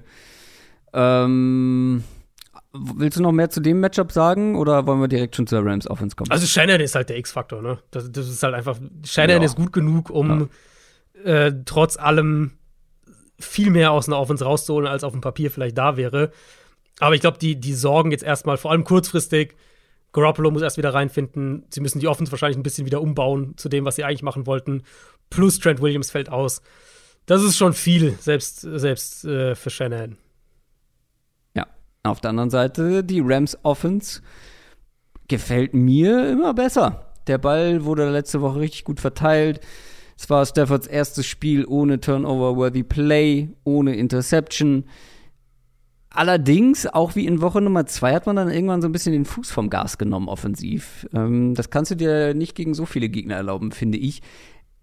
Vor allem gegen die 49ers und die Defense der 49ers musst du auch erstmal das Gaspedal finden. Wie, wie findet man denn das am besten? Mhm. Ja, äh, guter Punkt. Das ist, ich weiß nicht, Top 3 Defense für mich. Ähm, also ja, ich, ich glaube, es war kein Zufall, dass es ein 10 zu 11 war zwischen Denver und San Francisco, weil ja. ähm, das sind wahrscheinlich zwei der Top 3 Defenses aktuell in der Liga. Ähm, Allen Robinson ist es aktuell noch nicht. Mh, hm, nee. Um da noch mal ein bisschen, bisschen Salz reinzustreuen. Ja, hat er wieder, auch gegen Arizona, hat er einen Touchdown haben müssen und lässt den Ball halt fallen. Ja. Er rutscht ihm durch die Hände. Das ist ja, ein ja. Anfängerfehler, da die, die Hände zu weit auseinander zu haben. Ganz seltsam, ja. Ja. Ich, ich, also ich habe ich hab so ein bisschen Parallelen gezogen zur, zur Rams Defense. Rams Offense ist okay, für mich. Nichts, was jetzt irgendwie mich komplett aus den Socken haut, aber sie kreieren halt immer noch vorteilhafte Matchups. Ähm, Stafford hat jetzt dann nach dem, nach dem schwachen Start auch wieder zwei bessere Spiele, wenn er Druck gekriegt hat. Und ich glaube, die Niners sind einfach nach wie vor ein super unangenehmes Matchup für die Rams. Haben wir eben letztes Jahr auch gesehen, weil die Rams O-Line, da traue ich nach wie vor nicht so wirklich. Ich glaube, dass die Niners da sehr, sehr gut ansetzen können. Und Stafford hat jetzt zumindest in den ersten beiden Spielen wieder doch auch ein paar Turnover-Geschichten drin gehabt. Ähm, San Francisco mit den Linebackern, mit den beiden Safeties, hat gerade in der Mitte des Feldes Leute, die das dann auch bestrafen können. Ich gehe voll mit, mit dem, was du am Anfang gesagt hast. Ich glaube, das wird ein eher defensiv geprägtes Spiel. Und die Rams mhm. haben halt im Moment einfach ein paar Baustellen weniger als die Niners. Deswegen würde ich sie vorne sehen. Die Rams gewinnen in meinen Augen, weil sie die mit Abstand bessere Offense haben, auch wenn es vielleicht ein defensiv geprägtes Spiel wird. Das könnte am Ende, glaube ich, den Ausschlag geben. Mhm. 49ers sind aber mit zweieinhalb Punkten ja, das, oder hat das, sich da auch noch was geändert? Nee, das ist, das ist bei mir auch noch, das finde ich echt krass. Ähm, ich verstehe natürlich die Historie und die, wie gesagt, die sind ein gutes, beziehungsweise aus Rams Sicht ein schlechtes Matchup für dieses Rams-Team. Gerade die Niners Defense für diese Rams Offense. Auswärts dazu noch? Aber, boah, das finde ich ist schon mit dem, was, was wir von San Francisco's Offense jetzt erstmal an Fragezeichen haben, finde ich, ist, ist zweieinhalb Punkte schon echt viel. Na, dann noch mal hier äh, Hosen runter. Jetzt geht er schon wieder nicht. er will schon wieder nicht. Das war, ah, das hätte so on point sein können. Ich mach's noch mal. Adrian, Hosen runter. Du darfst als erstes, weil. Weil Davis Mills mich verraten hat. Ah, ja. nein. War so knapp nein, davor. So darfst du das nicht sehen. Ah. Der Einzige, der daran schuld ist, bist du. Du, hast, die, du hast auf die Texans gesetzt. Ey, jetzt war so, die hatten ja direkt am Anfang hatten die die Interception in der Endzone. Also hat ja. Mills eine geworfen und dachte so, ah, na super. Bronx und, und, und Bears direkt. Ja, richtig eng, ja, und, ja. und dann kommen die Texans rein, Bears machen offensiv wieder nix durch die Luft und dachte so, ja, vielleicht der wirklich, drehen sie es, gewinnen sie es. Und dann wirft er halt echt so eine furchtbare Interception zum Linebacker, ey. Ah. Yep. Null Punkte für Adrian, zwei Punkte für mich, ja. dank der Falcons. Und wir haben uns darauf geeinigt, der, der hinten liegt, mhm. darf auswählen, hat die freie Auswahl. Nimmst du die 49ers gegen die Rams? Ich, also du meinst andersrum, die Rams. Äh, äh, ja, Entschuldigung. Ja, ich finde, ja. es gibt ein, diese Woche finde ich jetzt wirklich ein paar Spiele, die. Ich habe, soll ich dir sagen, wie viele ich hier notiert habe? Ja. Fünf. Ja, ich komme auf es ist ein Favorit mit dabei, muss man dazu sagen. Also ich komme auf mindestens drei Underdogs. Insofern sind wir wahrscheinlich nicht, nicht weit voneinander weg. Was ja, ich bin bei vier Underdogs und mhm. ein Favorit. Ähm, hm. Ich habe zwei Spiele zur Auswahl, wo ich so ein bisschen hin und her schwanke. Ich nehme. Das ist schwierig. Das ist schwierig. Ich will nicht, ob ich mehr Risiko gehen soll oder nicht, aber ja, habe ich, zu, zu viele Punkte damit dann vielleicht schon wieder vage. Ähm, nein, komm, ich gehe ich geh mit meinem Bauchgefühl und sage, ähm, die Ravens schlagen die Bills. Boah, die habe ich nicht mal dabei. Drei Punkte, ich sag, die Ravens schaffen das. Es ist nicht verkehrt. Mit den defensiven Ausfällen, ich finde es ist kein schlechter Tipp, aber die hatte ich jetzt tatsächlich nicht mit dabei. Ah, das ist natürlich, jetzt habe ich ja weiterhin meine volle Auswahl. also, das ist ja schlecht. Ich habe Rams habe ich natürlich auch überlegt, aber das ist einfach so ein, so ein, so ein Spiel, wo das haben sie so oft jetzt verloren in den letzten Jahren, dass ich da irgendwie so ein bisschen zögerlich war. Und der, meine andere Wahl war Denver gegen die Raiders. Das, das, ich glaube, dass die Broncos eine, eine echte Chance haben, das zu gewinnen. Ähm, Wir haben einfach keins gemeinsam. Sehr stark. Okay, jetzt musst du sagen, welche du hast. Ah, Denver gegen die Raiders hast du nicht drauf. Also ich nehme die Rams gegen die 49ers. Die habe ich ganz klar an eins. Das halte ich für eine absurde Quote. Ich glaube, dass die Offense zu gut sein wird. Und wenn es am Ende nur drei Punkte sind, ist ja egal hier für diesen Pick. Hauptsache sie gewinnen. Ähm, ich habe die Dolphins gegen die Bengals. Ich glaube, wenn Tour fit ist, deswegen ist es ein bisschen heikel. Aber das ist mir zu heikel. Also mit Tour halt Thursday Night ja. auswärts. Ja, ja. So, ja. Aber es wird halt vier Punkte geben. Und ja. ich glaube, mit Tour und Waddle auf dem Feld gewinnen die das. Ähm, dann habe ich die Cardinals gegen die Panthers. Das mhm. gibt halt nur 1,5 Punkte. Dafür ist es mir, das war mir halt für 1,5 zu. Ja, das ist mir auch zu wenig. Wenig dafür, so, so, weil Arizona halt einfach nicht gut aussieht. Also. Ja. Dann die Packers gegen die Patriots ist, glaube ich, ein ganz sicherer Punkt, den man hier Mhm, mitnimmt, wenn genau. man den Favorit Ja. setzt. Und die hätte ich auch noch vor den Cardinals genommen und wahrscheinlich auch vor den Dolphins, Ja. wenn du mir jetzt die Rams weggenommen hättest. Ja. Und wenn ich volles Risiko hätte gehen wollen, dann put your money where your mouth is. Jaguars Mhm. 6,5 Das gegen die Eagles. habe ich kurz auch überlegt, tatsächlich. Ja, weil ich glaube, das ist zwar ein großes Risiko, deswegen mache ich es auch nicht, weil du gehst ja jetzt auch nicht auf sechs Punkte oder so. Deswegen habe ich mich für die Rams entschieden, weil es sind immerhin zweieinhalb Punkte. Mhm. Und trotzdem glaube ich, die Jaguars wären hier ein guter Risikotipp. Risikoanlage für euch. Nein, keine Sportwetten machen. Lohnt sich nicht. Ähm, das war es auf jeden Fall für heute. Nein, das war es nicht für heute, lieber Adrian. Haha, denn ich habe noch dran gedacht. Wir haben noch was zu verlosen. Tatsache, das hast du völlig recht. Das hast du nämlich vergessen. Ich habe mir aber hier schon ein Auslosungstool aufgerufen. Ist natürlich. Madden 23, einmal für die PlayStation 5. Übrigens, meine kommt noch diese Woche. Ich habe endlich eine bekommen. Ui. Meine PS5 äh, bekommt keinen Madden Ich wollte gerade sagen, du kriegst 23. aber weil, keins. nee, ich krieg leider nur ein Bundle mit FIFA 23, auch wenn ich das wahrscheinlich nie spielen werde. Naja. Gleich mal richtig gut Äh, gemacht. Oder Xbox X. Nee, wie heißt sie jetzt, die neue? Das weißt du doch, du bist ein Xbox-Spieler. Xbox. Äh, Die doch, heißt X. Ja, doch, Xbox X. Du hast mich völlig Xbox verwirrt, weil X, du ja. Nein gesagt hast, aber das Allein für den X. Namen darf man diese Konsole nicht kaufen. Aber ich äh, picke mal Gewinner. Wir verlosen einmal Madden 23 an Frückes für die PS5. Frückes, geschrieben F-R-U-E-C-K-E-S. Einmal bitte bei uns bei Instagram melden, per, per Nachricht, per Direktnachricht. Und jetzt noch einen weiteren für die Xbox. Und da gewinnt für die Xbox Agib 96. Agib-96. Auch du meldest dich am besten direkt bei Instagram per Nachricht. Herzlichen Glückwunsch an die beiden Gewinner. Ja. Über 1000 Teilnehmer und ihr habt gewonnen. Das war's auf jeden Fall für heute. Adrian, last words, famous last words. Äh, denk dran, dass es ein frühes Spiel am Sonntag gibt. Also, ähm, 15.30 glaube ich, hast du gesagt, ne? Ja, Geht am 15:30. Sonntag schon früh los. Famous Last Words. Ich habe da einen kleinen Flashback in meine Jugend bekommen. Großartiger Song von My Chemical Romance. Wow. An alle, die früher sowas gehört haben. Das war's für diese Woche. Wir hören uns nächsten Donnerstag. Macht's gut. Tschüss. Ciao, ciao.